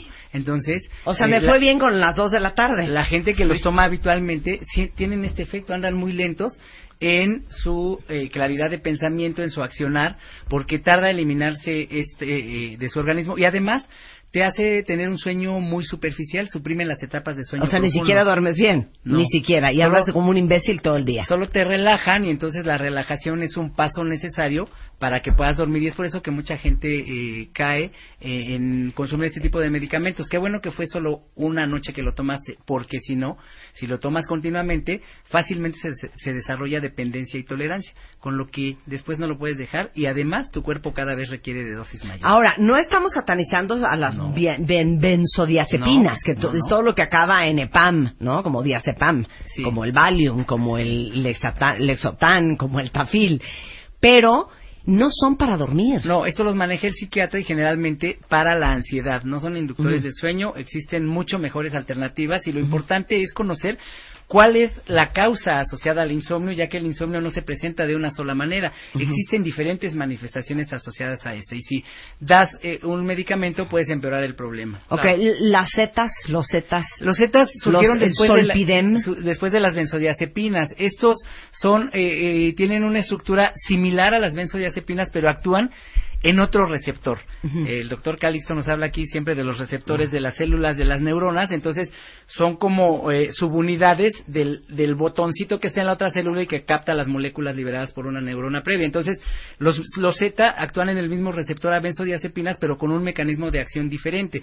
Entonces, estos no afectan como lo hacen las benzodiazepinas, se eliminan pronto, es la diferencia con, con las previas y eh, no son tan controlados porque son más seguros, pero de cualquier manera requieren prescripción y deben ser bajo vigi- vigilancia médica. Claro. Sí. Entonces, las benzodiazepinas no son para dormir. Los zetas, como el solpidem, este, sí son para dormir, pero el problema es que necesitas receta médica. Sí, y usualmente eh, el, eh, especialistas en, en trastornos de sueño, psiquiatras, neurólogos son los que se ocupan del manejo de estos medicamentos en el caso del insomnio, no asociado a problemas respiratorios ni a otros problemas. Claro. Tienen sus indicaciones. Porque, cada porque uno de a ver, pueden tener insomnio de que se duermen tarde. Sí. Otro es duermen poco. Sí. Estilo de vida, consumo excesivo de sustancias estimulantes. No, otro puede ser que te duermes, pero te despiertas a media a medianoche. Sí, y, y otro puede ser, eh, esos los que se despiertan a medianoche son personas que tienen insomnio por un problem- problema orgánico, es decir, o son roncadores o tienen síndrome de movimientos periódicos de las extremidades asociado al restless leg syndrome o síndrome de piernas inquietas. Es otra de las claras diferencias entre los distintos tipos de insomnio que requieren un manejo completamente diferente, Marta. Ahora, sí existe higiene del sueño. Claro. Aunque suene ridículo. Sí. Y aún los OTC eh, no son efectivos por sí mismos si no los apoyas en higiene de sueño. Cualquier tratamiento, una vez que ya identificamos el tipo de insomnio, Sí. lo tratamos de acuerdo a lo que se ha probado en la literatura mundial, es decir, en cualquier clínica de sueño del mundo Claro. o cualquier médico con conocimiento de medicina del sueño, dirige el tratamiento de acuerdo al tipo de insomnio, pero siempre lo apoya en medidas de higiene de sueño. Y eso resuelve el problema inmediatamente y permite que utilicemos el medicamento por menor dosis y por menor tiempo. Enseñamos a dormir a la gente y eso es importante para apoyar el efecto de cualquier tratamiento. O sea, el punto es que te puedes meter una benzodiazepina, un solpidem o un naitol, pero si estás en un antro con ruido, echando desmadre, no va a surtir el efecto que tiene que surtir, ni desde lo más fuerte hasta lo más efectivo. Claro. O sea, eso es la higiene de sueño. Sí. O sea, no estés viendo televisión, no estés viendo The Walking Dead, si ya te tomaste la pastilla. O sea, neta, apaga la luz, a ver qué es higiene de sueño. Apaga la luz. Apaga la luz, ubica tu postura favorita para dormir, concéntrate en tu respiración, eso te va a relajar y evitará que estés dando vuelta constantemente, que es una conducta típica de las personas con insomnio. Evita que estés pensando en tus problemas de la vida diaria, en tus pendientes, lo que hoy no resolviste y te toca para mañana. Eh, no hemos confirmado al entrevistado de mañana, Claro. eh, qué, qué Ajá. problema no, me- no me puedo dormir. Entonces, todas estas cosas las controlas con- eh, concentrándote en tu respiración. Ten tu habitación linda, cómoda, confortable. Evita... No prendas la tele. Evita televisión, audífonos, en el caso de los jóvenes, cualquier estimulación eh, que perciba tu cerebro, por mínima que sea, va a retrasar el inicio del sueño y te va a hacer que tu sueño ligero dure más de lo normal, en consecuencia menos sueño profundo. Todo esto parece trivial, pero tiene un efecto muy importante. Son una serie de medidas que tenemos bien establecidas, pero además en cada persona siempre identificamos que están haciendo algo diferente y eso hay que arreglarlo. Eh, tomar agua en exceso les hace levantarse mucho al baño a muchas personas, cenar pesado, eh, también estar viendo constantemente el reloj, estar mandando mensajes a medianoche, todo esto. Y O sea, el Facebook no ayuda, ¿eh? Cuentavientes, No, ni no. el Twitter a la una de la mañana No, ni el con WhatsApp, insomnio. El WhatsApp es el que más usan los jóvenes Sí. actualmente y que más problemas de sueño nos está, nos está ocasionando. Los tenemos bien identificados y así como esto, Marta, existen un sinfín de conductas que alteran el inicio, la Claro. continuidad y la expresión misma del sueño que apoyados en el tratamiento que decidamos, estas medidas, corregirlas, reeducar a la gente son importantísimas para lograr que duerman inmediatamente bien. Ok, ¿me puedes explicar cómo funciona Nightol? Eh, sí, es, es un antihistamínico. Antihistamínico quiere decir que es un antagonista de la histamina. La histamina es un neurotransmisor que ahora todos tenemos activos porque Estamos despiertos y alertas. muchas cosas a mantenernos alertas. Entonces, algo que disminuya la acción de, de cualquier eh, neurotransmisor con propiedades estimulantes eh, relaja y tiene una función depresora leve, no como las benzos, no como los zetas, sino leve, y entonces junto con estas eh, con estas adecuaciones en tus hábitos es una buena combinación para inducir sueño. O sea, inductor, es un inductor de sueño. sí. Ahora, mucha gente le da pavor meterse una pastilla para dormir porque la verdad es que acabas con las benzodiazepinas porque dicen es que me voy a hacer súper adicto. Adictivas, las benzodiazepinas. Pero, por ejemplo, Nightol no es adictivo. No, no, es de los medicamentos que no requieren prescripción, conocidos como OTC, ¿no? Over the counter. Así es, entonces lo, lo, lo trajimos de- del inglés, que son medicamentos que consigues eh, fácilmente, que no requieren una formulación ni tanto cuidado. No obstante, es muy importante eh, dejar claro que es para insomnio primario, para Sí. insomnio leve, no para Sí. insomnio crónico. Las personas que nos escuchan, si están tomando una benzodiazepina, no deben suspender esta y Sí. empezar a tomar eh, porque entonces entran en, en un síndrome de abstinencia e interpretarán como, como efecto secundario fuerte que no les está sirviendo para nada Claro. el nuevo medicamento. No, Claro. hay que hacerlo siempre con cuidado, identificar las personas que eh, son candidatos para este tipo de tratamientos, pero siempre es mejor iniciar con un OTC que con uno de prescripción Sí. para evitar desarrollar los problemas de dependencia y volver el insomnio crónico, que paradójicamente muchas personas inician eh, con una indicación para resolver el insomnio y solo empeora y solo se vuelve crónico. Entonces hay momentos, pero el insomnio primario, que es el más frecuente, es el que resuelve mejor a estas formulaciones. O sea, a decir, yo tomo Nightol cuando estoy así y no me puedo dormir. Cuando viajo y me quiero dormir en el avión, un Nightol del Ichocho, de hecho dos. Sí. Mal yo, dos, dos, dos. No, no sé, no me acuerdo qué dice la caja, pero yo me meto dos. No, mira, el- pero para insomnio primario, uno, pues yo me metí dos. Para insomnio primario, buenísimo. Y aparte no necesitan receta médica, eso Sí. es importante decirlo. Sí, eh, eh, este compuesto, la difenhidramina, está, eh, le incluyen muchos sleep aids de la gente que viaja y, y- y creen que solo en Estados Unidos se pueden conseguir estas cosas eh, o estas formulaciones y no, la- las tenemos en México y siempre hacen eh, mejor el manejo del insomnio, evitan la cronicidad y ayudan mucho. Cuando esto no funciona, quiere decir que hay una causa distinta subyacente al Claro. insomnio y que debe tratarse de distinta manera. Por supuesto, pero ustedes se toman un Nightol. Es una, ¿eh? O sea, yo porque soy una atascada, pero es una, quiero aclararlo. 15, 20 minutos antes de que se vayan a dormir, apagan la tele, silencio, que nadie diga, ahora sí que el que diga mamá después de las 11, castigado, se acuestan y así.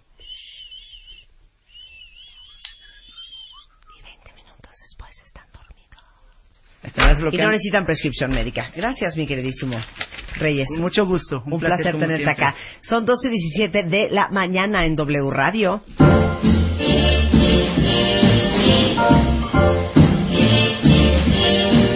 Somewhere beyond the sea, somewhere waiting for me. My lover stands on golden sand and watches the ships that go sailing somewhere beyond the sea. She's there watching for me. If I could fly like birds on high.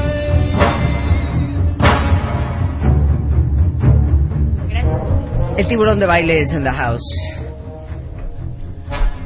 ¿Ustedes saben el valor agregado que buscan en la empresa en donde ustedes trabajan?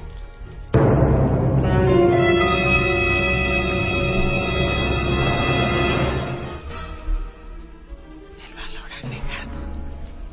O sea, ¿cómo? Tiburón.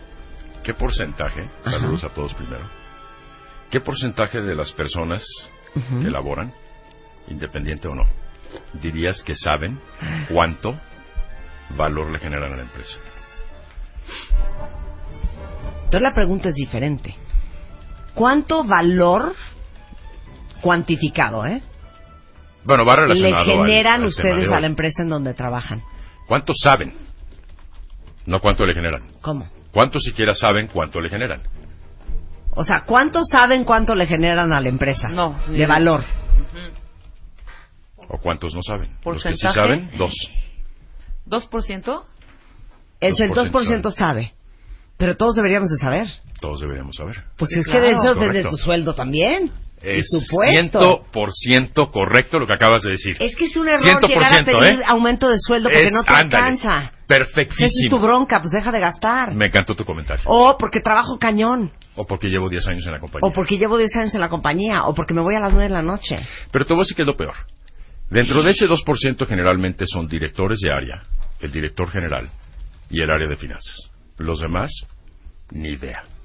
Y aún muchos directores no tienen la menor idea. A ver, tiene que haber un 2% de cuentavientes que sepan qué valor le agregan ustedes a la empresa en la que trabajan. Porque es que no pueden irse a sentar a negociar un sueldo, cuentavientes, y eso no lo tienen claro. Lo que pasa es que es fácil tenerlo claro, porque me parecería que sería algo que la empresa te esconde para que tú no sepas el gran valor que tienes y luego no vayas a pedir un aumento de sueldo. Pues una te lo esconde, es decir, te lo matiza, te marea. Y la otra es que tampoco lo saben. Es decir, no tienen una metodología para poderlo medir. Vamos a hacer una pregunta. Tú tienes 100 empleados, más o menos. Ajá, Si le preguntáramos a los 100 ajá. cuánto valor agregan, ¿qué porcentaje dirías que te podrían contestar? Dos. ¿Dos de 100? Dos. ¿Cierto o no? Sí, sí, sí. Sí, A ver, pero ¿qué, qué es valor entonces? Que esa es la primera pregunta muy importante. Mira, dice aquí la Reeves. Exactamente no sé, Ajá. pero sí sé que aparte de mi puesto les ahorro tres sueldos más porque soy todóloga. Ok, va bastante Eso, bien. eso, eso incluye. Va bastante ¿Eso bien? bien. Va Ah, pues bastante bien, bien. mana. Bien, le atinaste. A Va ver. bastante bien. Ama dice, genero el 100%. ¿Y el 100% es bueno o no? Aparte, ¿cuál es 100%? Sí, Sí, no sé, ¿de no No puedes generar el vez que no 100% quiere- del valor de la empresa porque no creo que seas la única persona que trabaja ahí. Es correcto, ¿no? obviamente.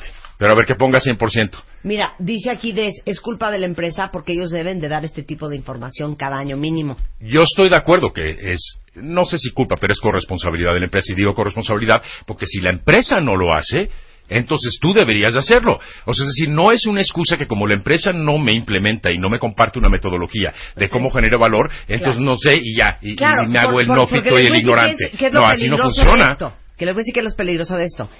Cuando te corren de una empresa, te corren porque ahora sí que no les salen las cuentas. Porque no les desquitas tu sueldo. Es correcto esa palabra. Porque lo que haces, ahora sí que no nos conviene. Porque cuestas más de lo que de lo que das de regreso. Ah, relación de valor-costo que es elemental. Claro, pero, pero no es a lo mejor algo súper analizado con una, digamos que con una ecuación lineal, ¿verdad? Ni con una parábola, ni con una eh, archivo de Excel. El patrón, como que medio lo siente. Medio lo siente. Como que este cuate no me desquita. Pero el- realmente, El precio. o sea, la gente no cuenta con una regla que vamos a compartir más adelante de la relación de valor a costo. Y les voy a decir, esto es tan real que se les voy a poner un ejemplo que se van a carcajear. ¿No les ha pasado que se van a cortar el pelo? Dices que te lo corten un dedo y te arrancan el pelo entero. Sí, es para quitar los mil pesos que Y te, te lo están haciendo porque como te van a cobrar 800 pesos para que tú sientas que te valió la pena los 800 pesos. Es una percepción. Entonces uno tiene que llegar a decirle siempre a su peluquero, no me desquites el precio. Claro. Es un dedo nada más, las puntas. No me desquites el precio. Es todo lo contrario en el mundo laboral. Sí tienes que desquitar el precio. Y lo tienes que desquitar dentro de una proporción A ver, pregunta para los cuentavientes. ¿Cómo incrementas el valor agregado que aporta la vejiga?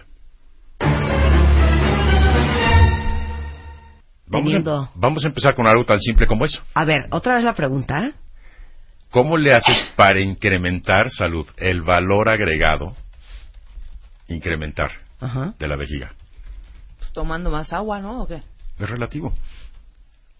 No, no entiendo ni la pregunta, Roberto. ¿Qué es esto? A ver, hasta la vejiga tiene valor agregado, hasta el cuerpo tiene valor agregado, un coche tiene valor agregado. ¿Cuál es el valor agregado de un coche? Aquí hay un grave error que cometemos todos, que es el valor absoluto y el valor relativo. Ok, ¿cuánto vale un teléfono celular? ¿10 mil pesos? Sí. ¿Cuánto vale para una señora que ni siquiera lo sabe usar? Cero. Sí, claro, Sí, claro, Cero, no tiene claro. ningún valor. Y para mí vale 100 mil. Exactamente. Claro. Entonces es una cuestión de relatividad que tampoco lo entendemos. Mira, vamos a poner un ejemplo. Una persona es experta en recortar costos, conoce perfectamente su proporción de valor a costo. Pero si no investigas la empresa que también ha insistido, no sabes que está a punto de recortar o de terminar su programa de recorte de costos. Qué bueno que eres muy buena, pero a mí no me sirves. Esa es la teoría de la relatividad en el empleo igualmente. ¿Me podrías explicar la teoría de la relatividad de Einstein? No, Ok. cero. Regresando, o, o dame el corte. Regresando del corte, les vamos a decir cómo pueden ustedes sacar cuánto valen para la empresa en la que trabajan. Con el tiburón de baile. W Radio. Ya volvemos. Marta de Baile, temporada 11. 11, 11. W Radio. 0.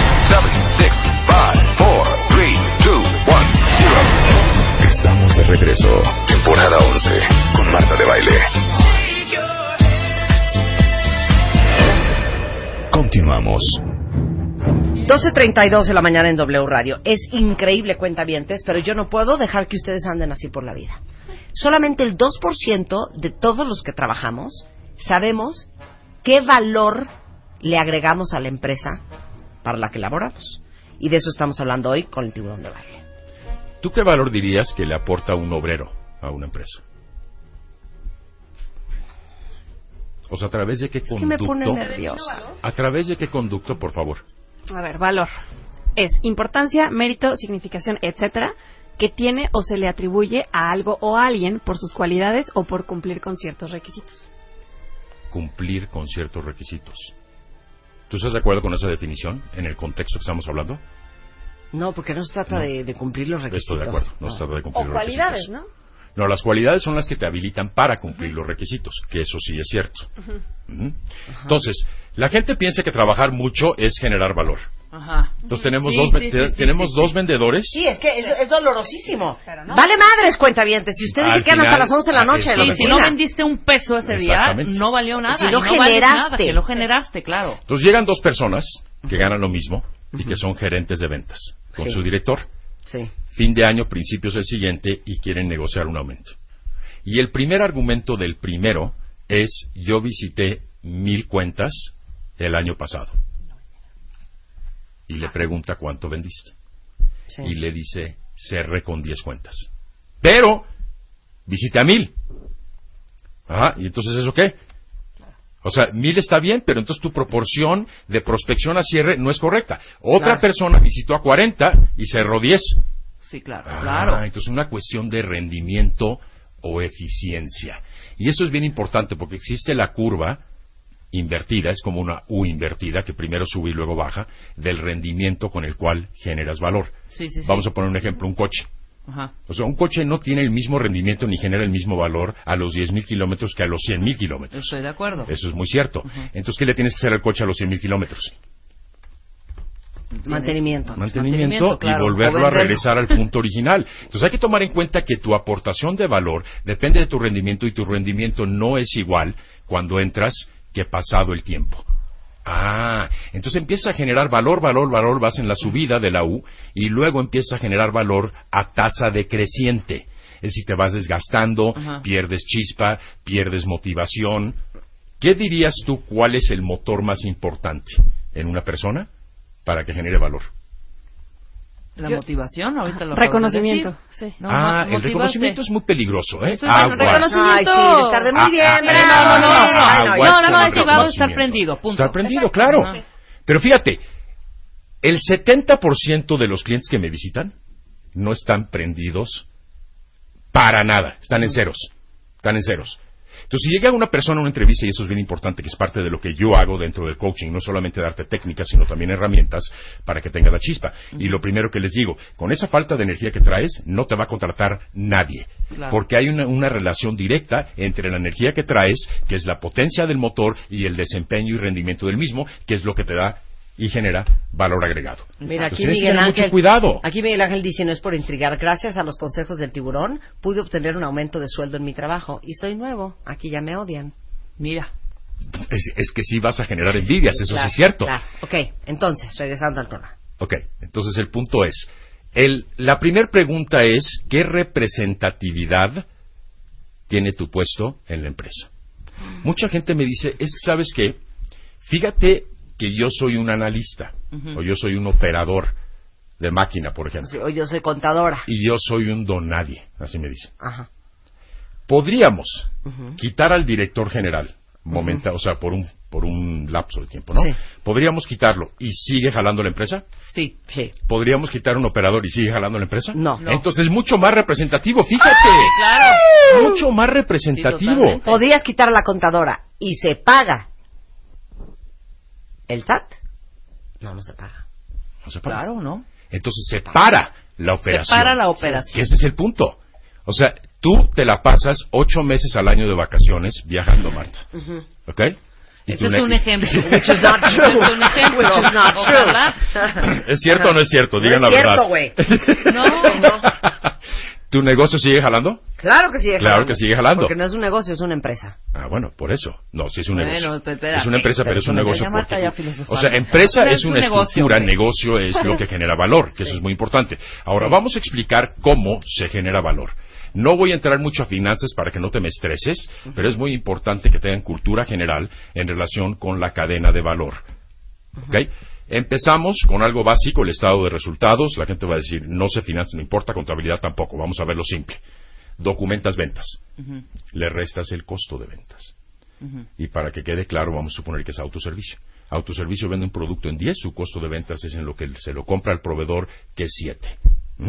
Y eso nos da la utilidad o ganancia bruta. Tres pesos. Tres pesos. Ok. ¿ok? Ese es un margen de utilidad brutas Bruta. que se llama. ¿ok? Ajá. Luego le restamos gastos de operación, que es todo el staff que tiene en el corporativo y en tiendas, que tiene que pagar, no es el producto, es todo el staff operativo. Y eso nos da la utilidad o ganancia de operación, ¿ok? que es un parámetro muy importante para medir una empresa. Y esa es la ganancia operativa de operaciones. Le restamos gastos financieros, si tienen deuda, lo que le tienen que pagar al banco para financiar sus tiendas. Y gastos fiscales, pago de impuestos. Claro. Eso nos da la utilidad neta. La utilidad neta es de 10.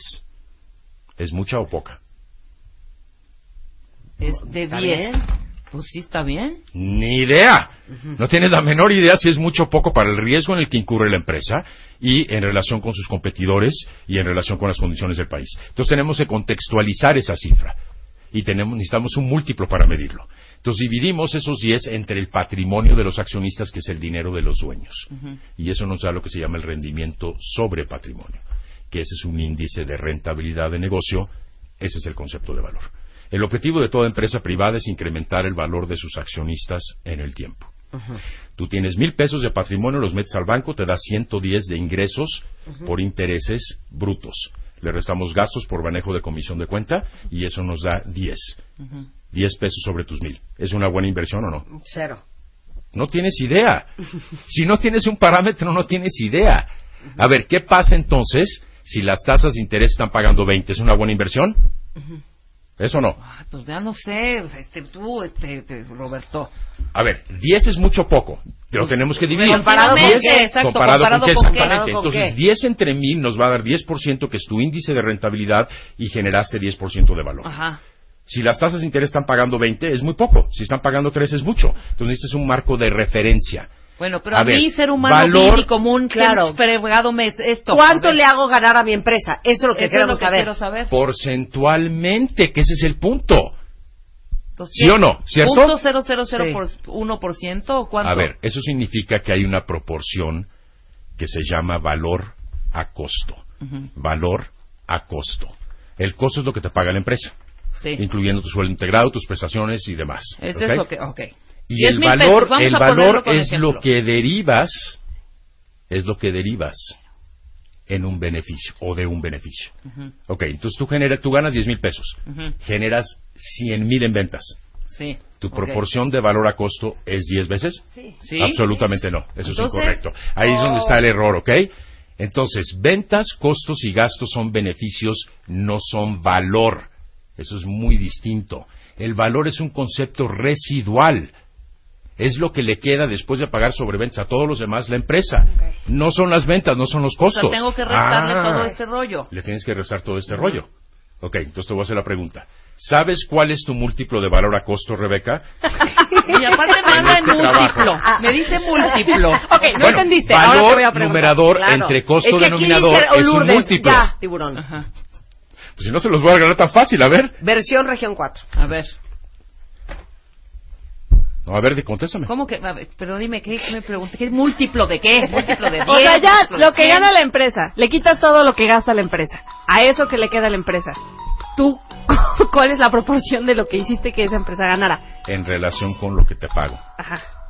Si no lo sabes, dime no sabes. Tendrías que Pero saber. si no lo sabes, no son sé. representativos de que la gente no Todo sabe. esto para decir que no sabemos cuánto gana la empresa. A ver, Entonces nadie sabe. múltiplo de valor a costo debe ser tres veces o más. O sea, yo debo generar tres veces lo que gano o más. O- ok, Debes de generar ya- valor, ya- no beneficio. ya- es ya importante. Valor no beneficio de tres veces. Yo he calculado múltiplos de valor a costo de clientes en 122 veces. Valor a costo. O sea, lo ¿Qué? que quieres decir es que... Ya, para Te juro entender. que me quiero matar. Para entender. Si ganas 10 mil pinches pesos, Ajá. No son pinches, ¿eh? son bien ganados. Si ganas 10 mil pesos. estoy quiere decir- insultando al, al dinero en vez de insultarte a ti. Si ganas 10 mil pesos, tendrías que estarle generando mínimo a esa empresa 30 mil. 30 mil.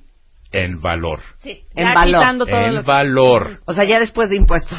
Después de, después de todo, después de obviamente. costos, impuestos, gastos, todo. Entonces tú dices, si yo vendo 30 mil, soy un vendedor, y gano 10 mil, le estoy generando valor agregado a la empresa. Mito, completamente. ¿Por qué?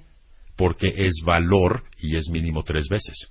O sea que dije mínimo. En tres veces estás justificando tu puesto, pero no me estás generando nada a mí. Estás Ah, solo generando el mecanismo para que yo le pague a producción, Para que no me obreros, Claro, para la renta, las- para que salgan las salgan cuentas. las cuentas. Sí, para que exactamente. salgan las cuentas. Consecuentemente estás en punto de equilibrio. O sea claro. que la gente dice, si yo genero 10 y gano 10, pues ya, ya me cobré. No. Sí, Pues no. por supuesto que no te has cobrado. No te has Y en cobrado. 30 tampoco te has cobrado. Claro. Claro, porque estar sentado ahí no son tus 10 mil pesos, chiquito. Claro. Es la luz que gastas Claro. por tu computadora, Ajá. el lápiz porque los Papel. pierdes todas las Exacto, semanas. es el papel. resto de la gano 10 mil, tengo que infraestructura. vender 100 mil. Bueno, Más ahorita- o menos. De- no más o menos, ahorita les voy a decir el múltiplo. Ok. Pero no confundan beneficio. Sí, yo estoy metiendo Con esta lana la valor. empresa y por eso tengo que ganar más de 10 mil pesos. Ah, por eso, estoy- yo estoy vendiendo 100 mil pesos, vendiendo ventas, ventas, estoy vendiendo 100 mil pesos. Sí. ¿Ok? Y estoy ganando 10. Mi múltiplo de valor a costo es 10 veces. No. Ventas Sí. es un beneficio, no es un valor. Eso Claro. es bien importante. Ok. De ahí tenemos que quitarle todo lo demás. Ok, ahí les va la regla de oro. Venga. ¿Está bien? Sí, a ver. Es, no, no les voy a explicar de dónde sale porque me pasé meses, de meses, de meses, de meses, hace algún tiempo, no desarrollando un modelo de negociación. Tendría que explicarte todo lo que las la tripas, fuente. Todas las tripas que hay atrás de eso, ¿no? Ah, ok. Ok, y si quieren el secreto, vayan conmigo. No el secreto, pero el sustento, digamos, ¿no? Tienes que generar 30 veces ventas, Ajá. 18 veces ahorro en costos, ver, déjame, déjame No, pues ya que nos corran a todos. 30 veces ventas. ¿no? Ok. 30 veces ventas, 18 veces ahorro en costos. Recuerda que costos tiene que ver con producción o el producto, lo que va directamente al sí, sí, producto. sí. O tres veces gastos. O. Depen- O, depen- o. pues, 18 es- es o que- tres, claro. No, es que es o dependiendo del área en la que Ok. estés. ¿Sí me explico? 30 veces costos, 18 No, 30 veces ventas 30 18 veces costos Ajá. y luego y luego tres veces gastos. Tres veces gastos. Ok. Si tú para- ganas, si tú ganas 10 mil pesos, Ajá. tienes que generar mínimo 300 mil para estar tablas en múltiplo de tres. Y tablas. Tablas. Ok. Claro, claro, Porque claro. En los otros 290 pagan producto, producción, obreros, contabilidad y todo lo demás. Más, claro. más le debería quedar, le debería quedar un rendimiento o, o una ganancia a la empresa, a los dueños. Claro, mínimo. Porque si no, pues entonces no me salen las cuentas. Ok, y en, y en Ah, ahorro de entonces- costos, 18 veces. o sea 18 que si yo gano 10 mil pesos, Tendrías que generar ahorro en costos, en planta de producción, en materia prima, en en evitar otros errores y sueldos. desperdicios. Como el, la que dijo que ser otros en puestos. sueldos, Tendría que hacer el trabajo de 18 personas. Exacto. 18 De 18 sueldos. personas equivalentes a esa persona. Ok. Ok. por eso, no, espérate, espérate. Yo hago, lo- yo lo hago. Yo lo hago. Espérense, espérense cuenta bien, sé que hay mucha confusión. Si yo soy contadora Ok. y porque soy una pistola, le ahorré a la empresa en impuestos, ISR y Ajá, eso, tú las correcto, traes, Correcto. 180 mil pesos, Ajá. ya pagué mi mes. Ya, pa- no, Sí, pues, no. claro, es el 18. Ya pagaste tu mes y quedas en tres. En, en múltiplo de tres. Apenas estás con 180 ¿Sabes qué justificando tu sueldo y no quedas entiendo tablas. ni siquiera que es múltiplo de tres. No, ya, hija, ya. Porque estamos a 30 veces. Acuérdate, 30 veces. No, te pasas con tu múltiplo de tres, en serio, ¿eh? Pero ¿qué hago? No entiendo múltiplo de tres. No, estamos ahorita con O sea, una tres cantidad- veces. O sea, 3, 6, Claro, 9, 12, 3, 6, 15, 9, 12, 18, 15. 21, Tres Porque 22, tomamos veces. los 10 mil pesos a 30 veces. Por 3, 18. Menos A ver, que fíjate bien, ok, ahí te va, ahí te va. A ver, venga. Ganas 10 mil pesos. Tienes que generar tre- 30 veces 300 mil en ventas. ¿Ok? Entonces, de eso tomo 10 mil y te pago a ti. Quedan Quedan 290. 290. Marta. 290 pagan el resto de la operación Sí. para que yo pueda poner en tus manos como vendedor el producto. Ajá. No estás generando valor. Porque te, te doy 10 a ti y el dueño cuánto se queda? Nada, porque los otros 290 van a la producción y al resto del SAP Y y a la agente. renta y al pago de impuestos y demás. Aunque O sea, pero entonces, todo. ¿qué quieres decir? ¿Que no nos van a aventar el sueldo nunca? Pues sí está cañón. Pues está cañón. Bueno, No, no, no, pongamos no, no necesariamente. venta- pongamos la venta. Querido jefe, no le sirvo para ni madre. Ya me voy. Ahora sí que Vanessa Luján, Eso Vanessa Luján, Iván. tienes que generar Eso el mandó Iván. 400% Quede, querido mensual. Jefe, yo a usted no le sirvo para ni madre, ya me voy. O sea, ¿eso es lo que nos veniste a decir? No, lo Que que, somos les iba a bola de decir es, a ver, primero, que conozcas el concepto de valor, luego que entiendas el múltiplo de valor a costo, luego que sepas calcularlo. Vamos a hacerlo muy gráfico. Ya, espérate, es serio, espérate, ¿eh? ahí va. Te voy Pues a en poner serio, yo- pues ya les di la regla de poner el 30, 18, escenario. 3. No, ahí va, es Ahí muy va. fácil, muy Cállense fácil. ya. ¿Qué No, son? Es muy fácil, vamos a poner el escenario, ¿no? Ok. Una, fo- un restaurancito, ¿ok? De comida corrida, que la comida corrida caben 10 personas en ese restaurancito y es de a 30 pesos la comida corrida, ¿ok?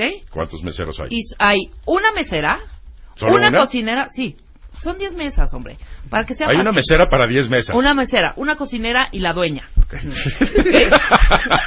Vamos a hacerlo, no fácil. Ok, fácil, está bien, vamos a ver, Ok. vamos a ver para dónde vas con esto. Ok, no, quiero hacer esta de la utilidad. Entonces yo vendo, siempre tengo lleno y tengo mis, tre- mis 30 por 10, 300 pesos diarios, Ok.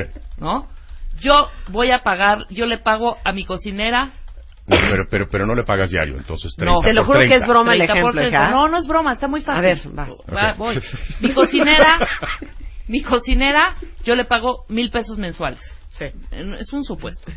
Y mi mesera, mil quinientos porque se pone mucho las pilas. Ok. Sin contar propinas ni nada, ¿ok?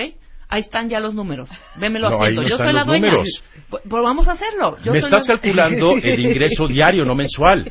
A ver, son 300 al día, por 30 son 900. Ok. Entonces la base es 900, no 300. Mira, no, Greta ya lo dijo. O sea, lo que está diciendo Roberto de Baile es que ya le debemos una lana a la empresa. O sea, es cierto, Greta. quiero- o sea, ya les quedamos a deber. ¿Quieres que te sea sincero? No, ya, sí. ¿Quieres que te sea sincero? Sí, sí. sí. La mayoría de la gente está muy, muy por encima de tres veces. Yo cuando pago 7, 30, 72 y hasta O 122. sea, sí le estamos dando valor a la empresa. Muchísimo más de lo que te está pagando, Claro, pero Sí, no pero tienes no un parámetro. No nos has podido explicar. No tienes un parámetro. A ver, en tres veces es justo. ¿Sí? En tres veces es justo. Sí, pero es que te voy a decir qué pasa. Entonces A la ver. pregunta es la siguiente, No, fíjate bien. ¿Estás subcompensado, justamente compensado o sobrecompensado en relación con el valor que aportas? No. La gente no tiene ni idea. Ese es el punto. No tienes ni idea. O sea, mira, Mapper ¿cómo no dice tenemos- aquí, ya empiezo a creerle a mi jefa, de que dice que no me puede aumentar el sueldo, que porque le salgo muy caro. A ver, a ver, ya es en serio, ya. Ya va en serio. Neta, tenemos cuatro minutos. Ok, ya va. A ver, ganas 10 mil pesos. 5, 15, 20, da igual. 10, 10, Son para 10. no confundirnos. 10. Ganas 10 mil pesos. Mi pregunta es, ya olvídate del fucking múltiplo. ¿Cómo averiguo cuánto Es valor le genero a la empresa? necesario. ¿Cuánto, ¿Cómo sé si son 30 o si son 5 o si son 40? ¿De dónde saco esa información? ¿Quién me la va a dar? Godines. Ganas 10. Ujú. Generas 300 en venta. Es que no sé cuánto genero. ¿Cómo sé cuánto genera? No, eso Tienes sí que saber, es que saberlo, ese es perdóname. el punto. Claro. Es que acabamos de decir que solo el Sabemos que 2% sabe cómo y cuánto valor agregado le genera a la empresa. O sea, entonces no Por eso importa si necesitas tú un eres... asesor para que te lo explique en Ah, materia laboral. Te voy a decir No, es que, es que no es que no se los ¿por Porque no es, no es que no se los quiera explicar, lo que Una pasa es que es más recepcionista, complicado. una recepcionista va a decir, pues yo qué chingados valor voy a generar si yo ¿Cuál- ni vendo. a ver, ¿cuál es el- No hago espérate. cuentas, De- no espérate, administro. yo estoy sentada espérate. contestando el teléfono. Espérate, Pero esa va. mujer Pero está sí le agrega valor a la empresa. Claro que le agrega. llegando llamadas de Es ventas muy fácil. va, ¿Cómo sabes? Primero, llamadas. olvídate cuánto. ¿Cómo sabes si le agregas valor a la empresa? Si desaparezco tu puesto, ¿se afecta la operación? A ver, si quito a la recepcionista, ¿qué va a pasar? ¿No pasa nada o sí? Claro. Pues claro que pasa. Claro. Bueno, entonces no entran clientes, llamadas de clientes de proveedores y se hace un desorden. Entonces no se vende, no capta clientes, no paga proveedores, hay multas. Todo eso es la trascendencia que tiene su puesto. Pero lo primero que tienes que entender es cuál es el propósito y razón de tu puesto dentro de la empresa. Seas obrero, seas chofer, seas guardia de seguridad. Si quito al guardia de seguridad, ¿pasa algo o no? Sí, sí Pues pasa, claro, que pasa. Sí. ¿Qué es lo que pasa? Un saqueadero de... Bueno, ¿y cuánto vale ese saqueadero? Un dineral. Eh, bueno, entonces ese dineral vamos a suponer que son 100 mil pesos. Gracias a su trabajo, él está protegiendo 100 mil pesos en activos de la empresa. Muy bien. Ah, ¿cuánto gana? Cinco, Cinco mil. mil. Ok, los activos de la empresa, si los tuviera que volver a comprar, ¿qué me representan? ¿Un gasto? Cañón. Ok, entonces, si él gana 10 y protege 100 mil, y si yo lo tengo que reponer es un gasto, el múltiplo de valor a costo es tres veces. Entonces, él los tiene 9. 9.3. ¿Ya Claro, cachaste? claro, ¿Ya claro, cachaste claro, ahora sí? claro, claro. Ok, entonces tienes que entender la importancia de tu puesto primero. Y si no sabes la importancia, ve y pregunta. ¿A quién? A ver, ¿qué dijo el invitado antes tuyo? Enrique. ¿Sí? ¿Te dijo Enrique? Pregunten. Pregunta, pues vayan y pregunten para confirmar o para averiguar que ese es el punto. Pero ¿cómo preguntes? Oiga, ¿qué tanto les hago yo el paro aquí? ¿Ok? ¿Cuánto ha entre- entrado en este mes? No, pues no. ¿Por qué no? ¿Para qué? ¿Por qué no? Porque te voy a decir, esa información ¿Por es qué no? confidencial. Porque Es usted va, a decir, porque usted va a confidencial querer un aumento. Ah, bueno, pues Aquí entonces eso es lo que quiero. ¿sabes Eso es lo qué? que quiero. Ahora vienes la semana que entra y nos volvemos a agarrar del chongo, porque aquí llega una pregunta. Si no genero suficiente, ¿puedo hacer aportaciones voluntarias a la empresa? Y otra cuenta bien te dice, o sea, de pagarle lo que le debo, ¿me dejarían pagarlo con mensualidades? Pero con intereses, no sin intereses. No tenemos que ahondar en ¿Sabes eso qué? Vamos a ahondar en esto, porque te digo una cosa, sí es bien importante Sí que lo sepan Claro. cuentavientes, y te digo una cosa, ya, vamos a traer una hoja de Excel Y lo vamos a y lo vamos así. a sacar. Y no te vas hasta que nos digas Se resuelva la Así ecuación. que fácil. No, pues es que, ok, déjales tarea. Tienen una semana, Ok, cuentavientes, para ir a preguntar qué. Van a ir a preguntar cuánto generan en ventas, costos y o gastos. Esos son los tres conceptos. Rápidamente. Vayan a preguntar. ¿Mercadotecnia vende o no? No, ¿Mercadotecnia vende o no? sí, claro que vende. No, no vende. Sí, sí No, vende. es un área de no staff. vende, Eso claro, es mucho más difícil para las áreas de staff. ¿eh? Ventas vende. No importa. no. No importa si es marquetero. Tienen que ir a preguntar. ¿A quién? ¿A recursos humanos? ¿A su jefe o a quién van a a A quien sea necesario, punto. Ok. Si es tu lana, es la lana Vayan que a estás preguntar. perdiendo. ¿Me puede usted decir, licenciado, cuánto genero yo en Ventas, costos y o gastos. Si es 30, 18, 3 es la regla. 30 ventas, 18 costos, 3 gastos. Te lo juro que si me vuelves a decir una palabra más de lo que te estoy preguntando, te voy a pegar. Está bien, ya. Licenciado, ¿cuánto genero yo en Mayores ventas o, según tu área, menores costos o, según tu área, menores gastos. Ok. ¿Ya? ventas, costos o gastos? ¿Estamos? Esa es su tarea. Vayan a averiguarme eso y la y semana eso que tiene entra que estar en el vamos a currículum hacer... y se tiene que manejar en una entrevista. Ahí es donde tropezamos. ¿Quedó claro? Voy a traer de regreso el otro maldito jueves al tiburón de baile. Nada más para sacar esta maldita cuenta, para que ustedes sepan si le deben a la empresa o si la empresa les tiene que subir el sueldo. Ese es el bottom line. Perfecto. Los odio a todos, a todos. Ya me quiero ir, ya, Ya, no ya perdiste, es que ya perdiste. Es que ya no puede ser. Pues es que, que ¿qué quieres hasta que te salimos diga? debiendo. Bueno, pues ni modo, pues a veces debiendo. pasa. Ok, entonces, como dice Pérez, entonces, ¿cómo, Roberto? ¿Le tengo que pagar a la empresa por trabajar ahí o qué? Les vamos a ayudar a sacar ese número, nada más vayan a investigarme eso que les pedí, ¿ok? Definitivamente mejor me caso con alguien que me mantenga y evitamos lo del múltiplo. ok, los adoro con toda mi alma, pero ya me quiero ir, de verdad ya no puedo más. Estamos de regreso mañana en punto de las 10 de la mañana. Si quieren contactar a Roberto para que no les pida el múltiplo, sino que él le saque el múltiplo, lo encuentran en 5294 1777, repito 5294 1777 o en la página robertodebaile.net. Ahí pueden solicitar informes a través de un correo. Ok, si quieren aumento de sueldo y quieren saber cómo negociar ese aumento en base al valor agregado que ustedes le dan a esa empresa, háblenle. A ver si le saca el múltiplo.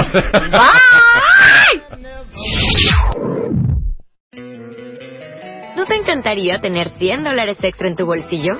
Haz que un experto bilingüe de TurboTax declare tus impuestos para el 31 de marzo y obtén 100 dólares de vuelta al instante. Porque no importa cuáles hayan sido tus logros del año pasado, TurboTax hace que cuenten. Obtén 100 dólares de vuelta y tus impuestos con 100% de precisión. Solo con Intuit TurboTax. Debes declarar para el 31 de marzo. Crédito solo aplicable al costo de la presentación federal con TurboTax Full Service. Oferta sujeta a cambios o cancelación en cualquier momento.